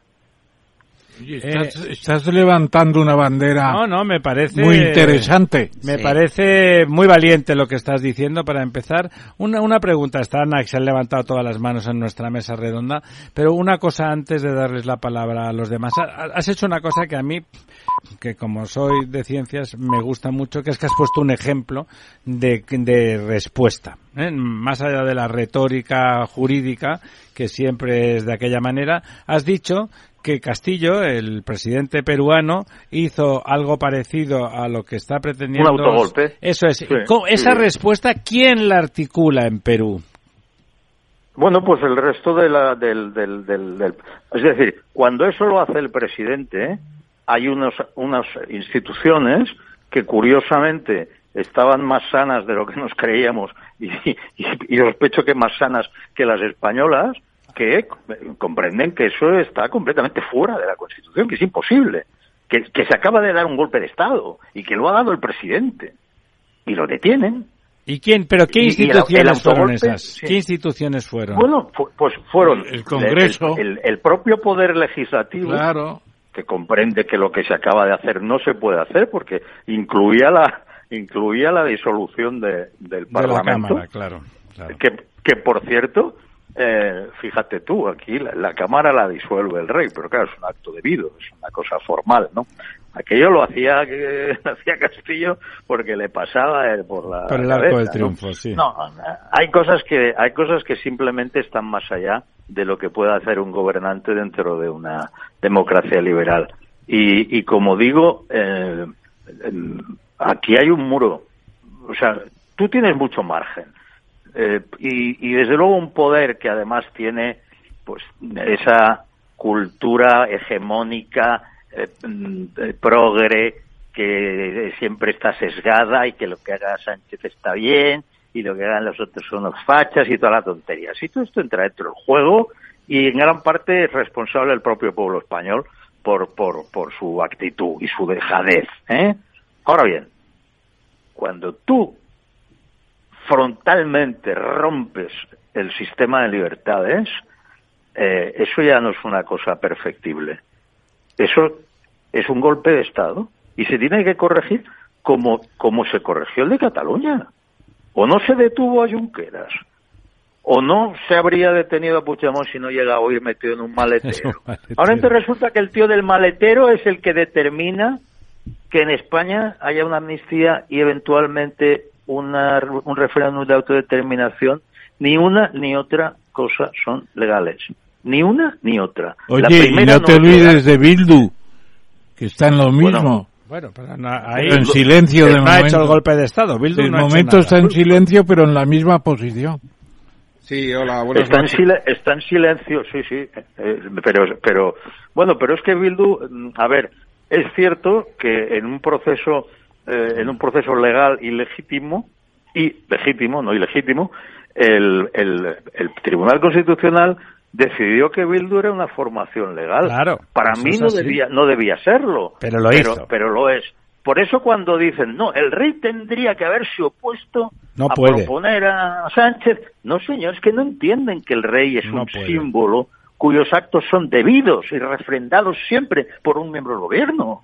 Es que no, o, o por el presidente de las Cortes, la presidenta en este caso, que, que no puede hacer otra cosa que la que ha hecho. O sea, una manera de, de- de empezar a defendernos nosotros es defender al rey, ¿eh?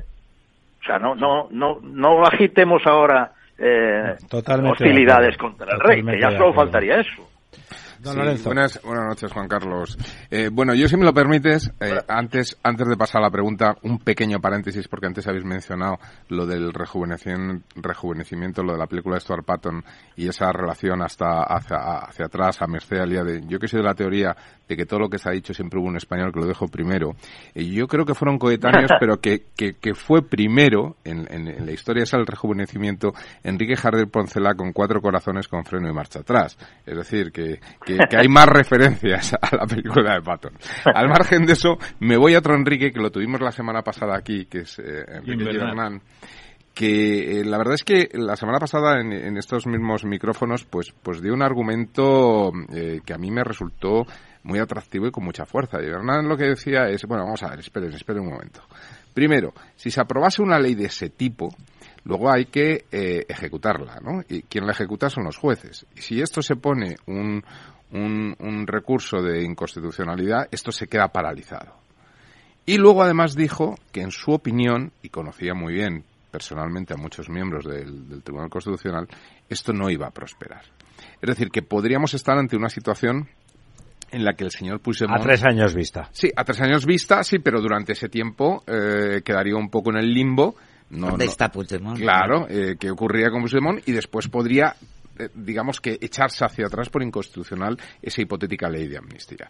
Por lo tanto, yo creo que ahí surge parte de esa desconfianza. Y yo lo voy a ligar con una pregunta que hemos hecho a un invitado anterior, eh, que habrás leído en prensa, esta especie de propuesta del 1% de ese, de ese Consejo de la República para votar eh, si realmente se apoya o no al señor Sánchez. ¿Tú cómo ves esta iniciativa? ¿Tú crees eh, eh, que tiene eh, capacidad de que realmente esto se eche para atrás y estemos ante una eh, legislatura frustrada y repetición electoral provocada por los propios independentistas? Yo siempre he sostenido eso desde la noche electoral. Yo me he puesto muy serio explicando lo que he explicado por, ante la eventualidad de que la amnistía se concediera. Pero si me preguntas mi opinión, Sánchez no será investido y se repetirán elecciones. ¿Y por qué?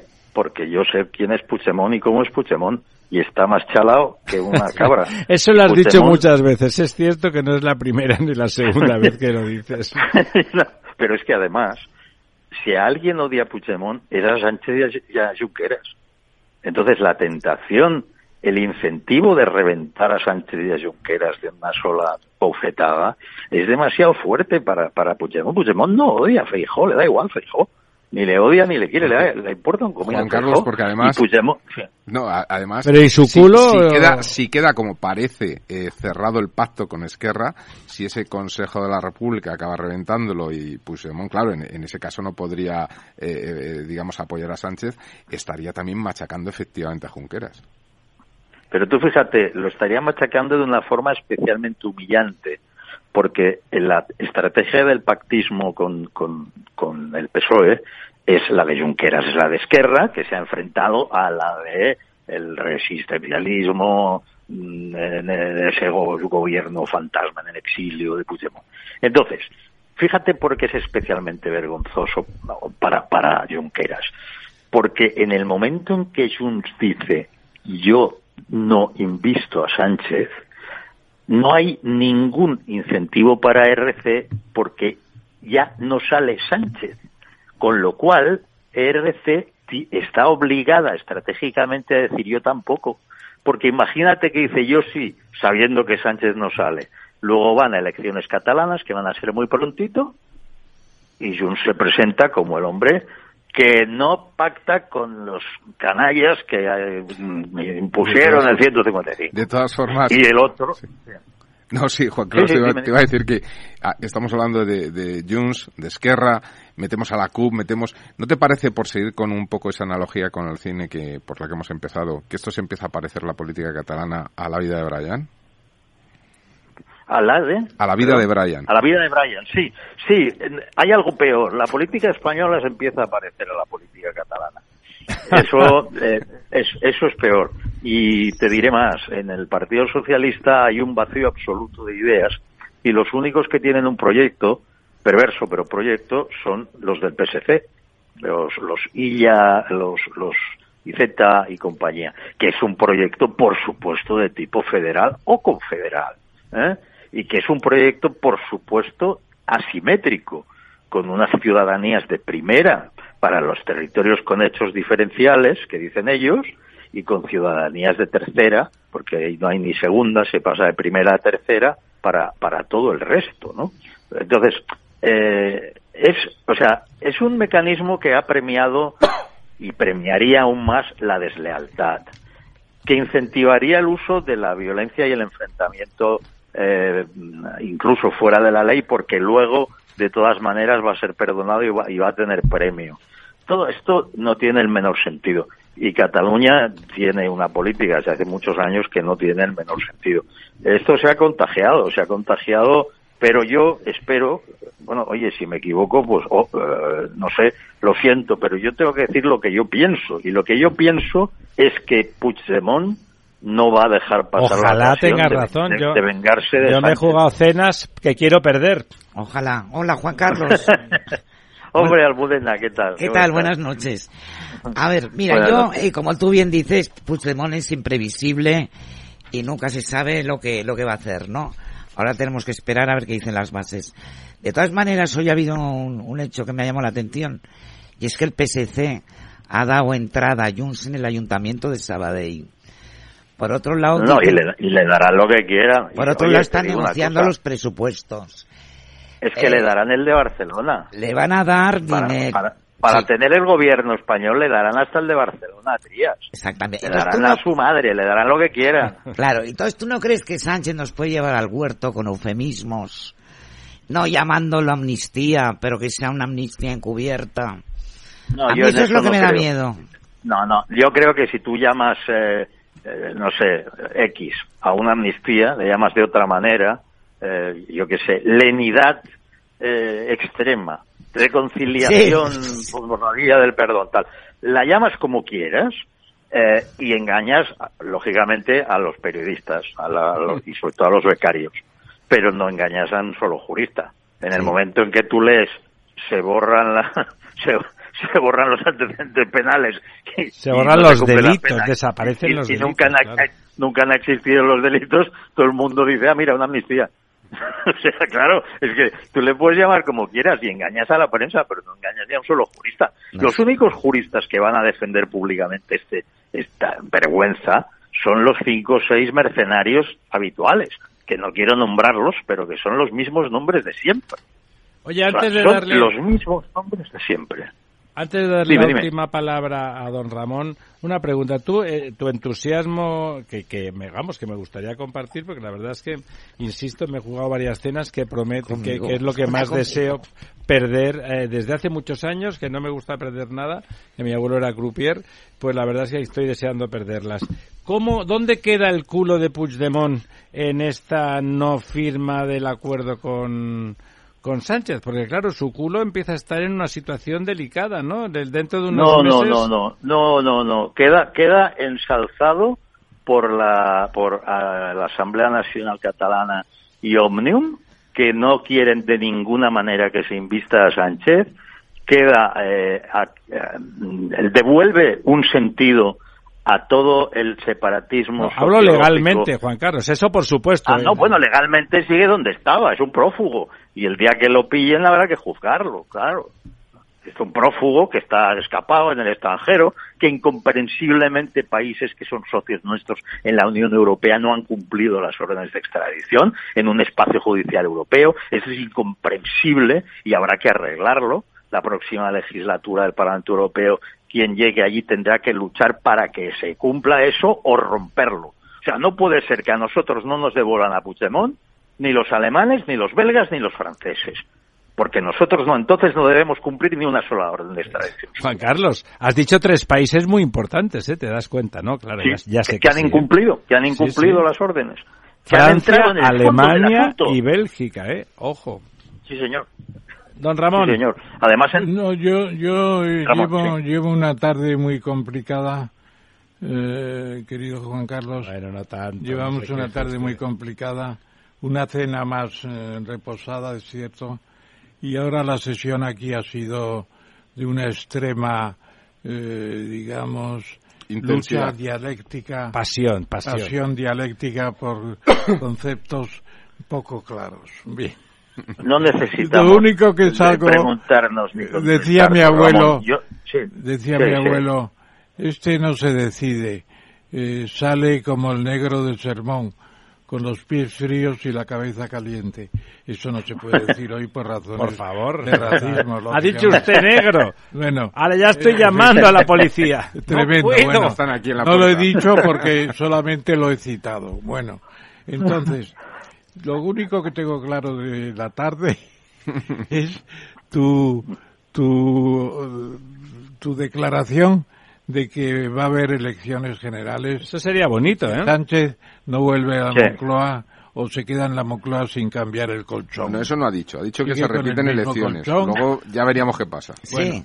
entonces sí, sí, yo creo que lo has dicho, que, te- que se queda, que, que se marcha Sánchez y que pierde, o sea que hay elecciones. No, yo Hay elecciones, que hay Entonces, en esa elecciones. hipótesis, vamos Sí. a ver, si Sánchez dice no puedo hacer lo que quería hacer porque me piden la amnistía y no la puedo dar, Claro. se hace el buenecito, el patriota, Sí. la madre que lo parió, Se envuelve en la bandera. todo, y Sí. ¿quién gana las elecciones? Un taxista, Bueno, pues ayer ahí- por la mañana, porque aquí opinan los taxistas a tutiplén, me decía, eh, gana fijo. Yo no lo tengo tan claro. Este es capaz, Bueno, este es capaz. No, Feijóo ya ha ganado, ¿eh? Otra cosa es que Claro, gobierna claro. Pero ahora con, la- Feijóo ya ha ganado. con lo buenecito, ganado, pero no gobierna. con lo buenecito que soy, etcétera, etcétera, eh, puede volver a ganar el señor eh, Apoyos. el señor Sánchez apoyos. con la con una con una especie Coalición de, Frankenstein, de gobierno. Frankenstein tres Pero- dos o tres Pero Ramón, fíjate que dices vuelve a ganar. Es que esto es muy importante porque realmente Sánchez tiene la virtud, es una gran Pero ha virtud. perdido. Pero tiene la virtud de transmitir que es el triunfador. sí, sí, sí. Y, y la gente, yo creo, lo Y percibe. reparte perdido. mucho dinero muchas becas Sí, pero transmite eso. O sea, es, es una virtud. vamos a ver Pierde Bueno, y yo creo que que ha repe- A ver, Juan Carlos. Yo creo que en una repetición electoral eh, Sánchez eh, perdería y salvo que Feijóo volviera a hacer una campaña contra Vox en vez de contra el PSOE, eh, mm, lo normal es que PP y Vox sumaran. Si eso no fuera así, entonces ya no vale la pena seguir maldiciendo a Sánchez. Lo que tenemos que Hay hacer que maldecir a los españoles, ¿no? un profundo examen del- sobre el pueblo español y su falta de apego a, la, a los valores democráticos y a, y a- a. Oye, a mí me ha parecido más interesante todavía que eso, de lo que me alegraría, me alegraría enormemente que tuvieras razón, pero me ha parecido más una decisión que un deseo lo otro que has dicho. Que algunos, y te incluías tú personalmente, eh, por tu compromiso constitucional y tu juramento adquirido en algún momento de tu actividad política, que no te ibas a resignar, como ya sé que no te estás hablando de que te vas a tirar al monte encapuchado ni con armas, pero ¿en qué consiste esa rebelión civil, esa desobediencia civil que propugnas y que, bueno, si tú lo dices, como eres un tío que a mí me pareces inteligente y sensato, quiere decir que tendrá un canal, que te, que te imaginarás un canal por donde puede circular esa desobediencia civil. Hombre, no, no quisiera revelar toda la toda la idea, ¿no? Pero eh, la- en primer lugar, eh, Si ocurre tendrás en que decirlo para que podamos estar contigo. Bueno, pero lógicamente no estaré solo. Eh, lo primero, en la calle todos los días. Cuanta más gente, mejor. Eso es lo primero. O sea, En nos vamos a ver, nos vamos a ver este domingo, pues, eh, Juan Carlos.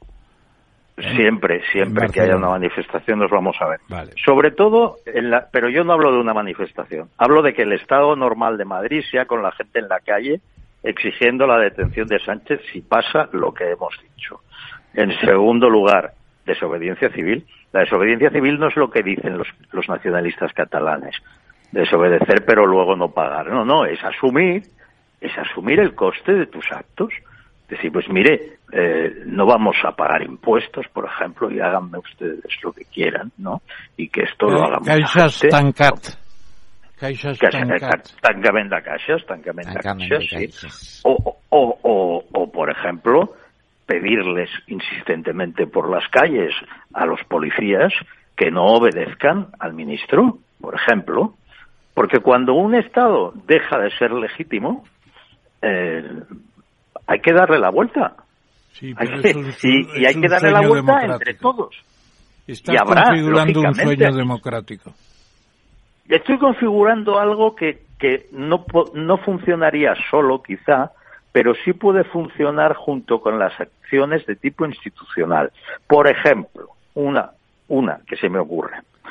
¿Por qué damos todos por hecho que los siete magistrados dizque progresistas del Tribunal Constitucional van a avalar una amnistía? Yo no creo que, que, que Campo eh, avale una amnistía. Jim Bernat también estaba en tu tesis en ese sentido, que lo sepas. Porque claro, acordaos de lo que pasó con el estatuto. Manuel Aragón salía de la parte que todo el mundo consideraba. Eh, es que claro, aquí se hace equivaler progresista a favorable al nacionalismo, lo cual es una aberración. Es lo Pero bueno, contrario, es lo que- contrario. sí. que, que un jurista digno no te traga una amnistía. Entonces sí, que puedes tener ahí varios indignos, varios partidarios del constructivismo jurídico, varios partidarios del uso alternativo del derecho, pero ¿creéis que no hay uno solo con dignidad que diga es imposible Hacen falta dos, hacen negociación"? falta dos. eh, hacen falta dos para Bueno, que eso no ocurra. Pues yo, pues yo creo que Campo es uno de ellos. Yo Sí, creo sí. que hay más también. Jim ¿eh? Bernat estaba de acuerdo contigo y él decía que estaba convencido, lo digo porque Jim Bernat es un tío serio, eh, que estaba convencido de que habían lo suficiente, como mínimo dos, él dijo dos, ¿verdad, Lorenzo? Que, pa- que cambiarían de signo porque no estarían de acuerdo con eso y girarían la tortilla en ese sentido. Bueno, Luego hay otra posibilidad también, que es que los, los, los conservadores no acudan nunca a las reuniones y no haya quórum nunca. Quiero decir, hay, hay mil cosas que se nos pueden ocurrir en el plano de las instituciones, allá eh, cada cual se organizará como pueda en el momento en que se dé cuenta de que les han robado la democracia y en el plano de la sociedad civil, como os digo, oye, hay momentos en que hay que echarse o a la calle. Eso no hacer, obstru- violencia, ¿eh? obstruccionismo político Sí, pero- pero legitimado, legitimado, sí, sí. pero asumiendo las consecuencias de la, de la desobediencia civil. La desobediencia civil no es solo desobedecer, es desobedecer pacíficamente asumiendo las consecuencias. Y es un derecho. Juan Carlos. Y, y, Sí. Nada, Haremos nada. a Gandhi también, a Gandhi. Nos, nos vemos, nos Sí. vemos este domingo en Barcelona. Eh, vamos, nos estaremos ahí. No sé si habrá tanta gente que será difícil verse, pero si no, pues ahí nos vemos eh, reivindicando esa desobediencia civil y esa mm, democracia que en principio se está hurtando de forma mm, infame, porque quizá la palabra esa es la más adecuada, de forma infame. Muchísimas gracias por estar con nosotros, como siempre es un placer conversar eh, contigo. Y además has hecho Gracias, unas propuestas muy interesantes que nos las apuntamos. Espere- Gracias, esperemos que no haga falta aplicarlas, pero nos las No, apuntamos. no hará falta porque Puigdemont hará lo suyo. Sí, sí. Esperemos que tengas razón. Sí. Un abrazo. Buenas noches, Un abrazo, Juan Carlos. Juan Carlos. Un abrazo, buenas Adiós, noches, buenas hasta luego. noches.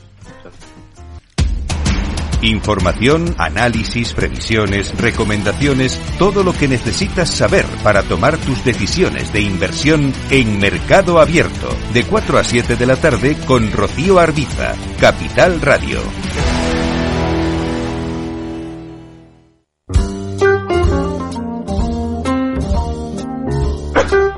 Vamos allá, don Ramón, chicos, chica. Nos quedan apenas siete minutos. Rápidamente. Norges, Mudavala, Jig y Temase crean la tercera economía mundial. Bueno, estamos hablando de fondos de, de fondos de, de inversión, ¿no? Fantástico. Fondos soberanos, no, no fondos de inversión al uso, fondos Eh, soberanos. eh, Sí, son soberanos prácticamente. Fondos de países, quiere decirse que fondos sí. de propiedad de países. Eh, Sí, son por ejemplo el Temasek de Singapur, los fondos de Oriente Medio como el Mubadala, el Abu Dhabi también, el Qatar y también el Kuwait, que no lo cita aquí, pero está también. Y todo esto significa exactamente Sería la tercera economía mundial, ¿no? del planeta después de Estados Unidos Y China, ¿no? Impresionante. pero bueno, son muchos fondos de muchos países, ¿eh? Sí, pero los más importantes, además, todos los más importantes se han, se han reunido en Madrid, además, y han estado aquí. Es 20 veces el Igual IBEX. quieren comprar el país. 20 veces el Bueno, IBEX. 20 veces según- el IBEX se- y 8 veces España. El PIB. Según los datos, efectivamente, que nos ha reunido aquí el profesor, es ocho veces España. Pero fíjate que hay un dato que yo me ha llamado mucho la atención de lo que nos ha escrito el, el profesor. Y es que el 57% son fondos que provienen del petróleo. Todavía. Sí. ¿Se va a poder hacer eh, eh, el- la transición ecológica con el 57% de los fondos más poderosos del mundo, dependiendo del petróleo? Sí, señor. Sí, señor, porque yo creo que va a llegar a funcionar el combustible sintético que sale del CO2. Es No, impresionante. no, si lo que dice don Lorenzo es si van a permitir Claro, los sí. fondos soberanos Por de eso, los con el- países con el, sintético que sale del CO2. Es decir, eso permitiría el mantener el, combustible forma. porque es, Bueno, el ciclo es, es El nulo. Eso además- no me importaría. Bueno. Si fuera de otra manera.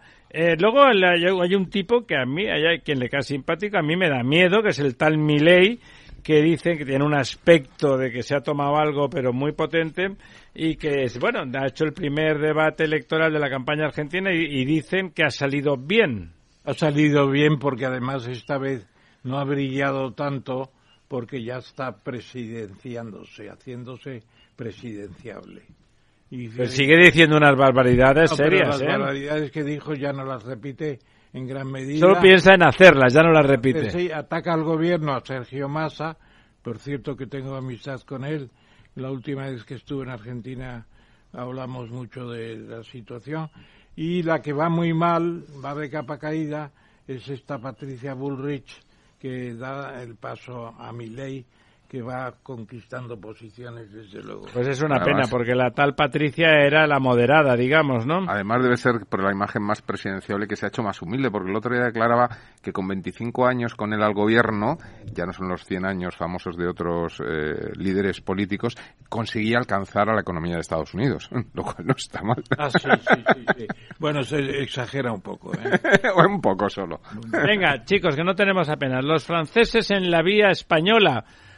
Macron ofrece a Córdoba una autonomía limitada y fijar su singularidad en la Constitución. Y se ha guardado usted una palabra que Sí, dice... pobrecillos. Pobrecillos. Pobrecillos, sí, sí. Eso lo he puesto yo.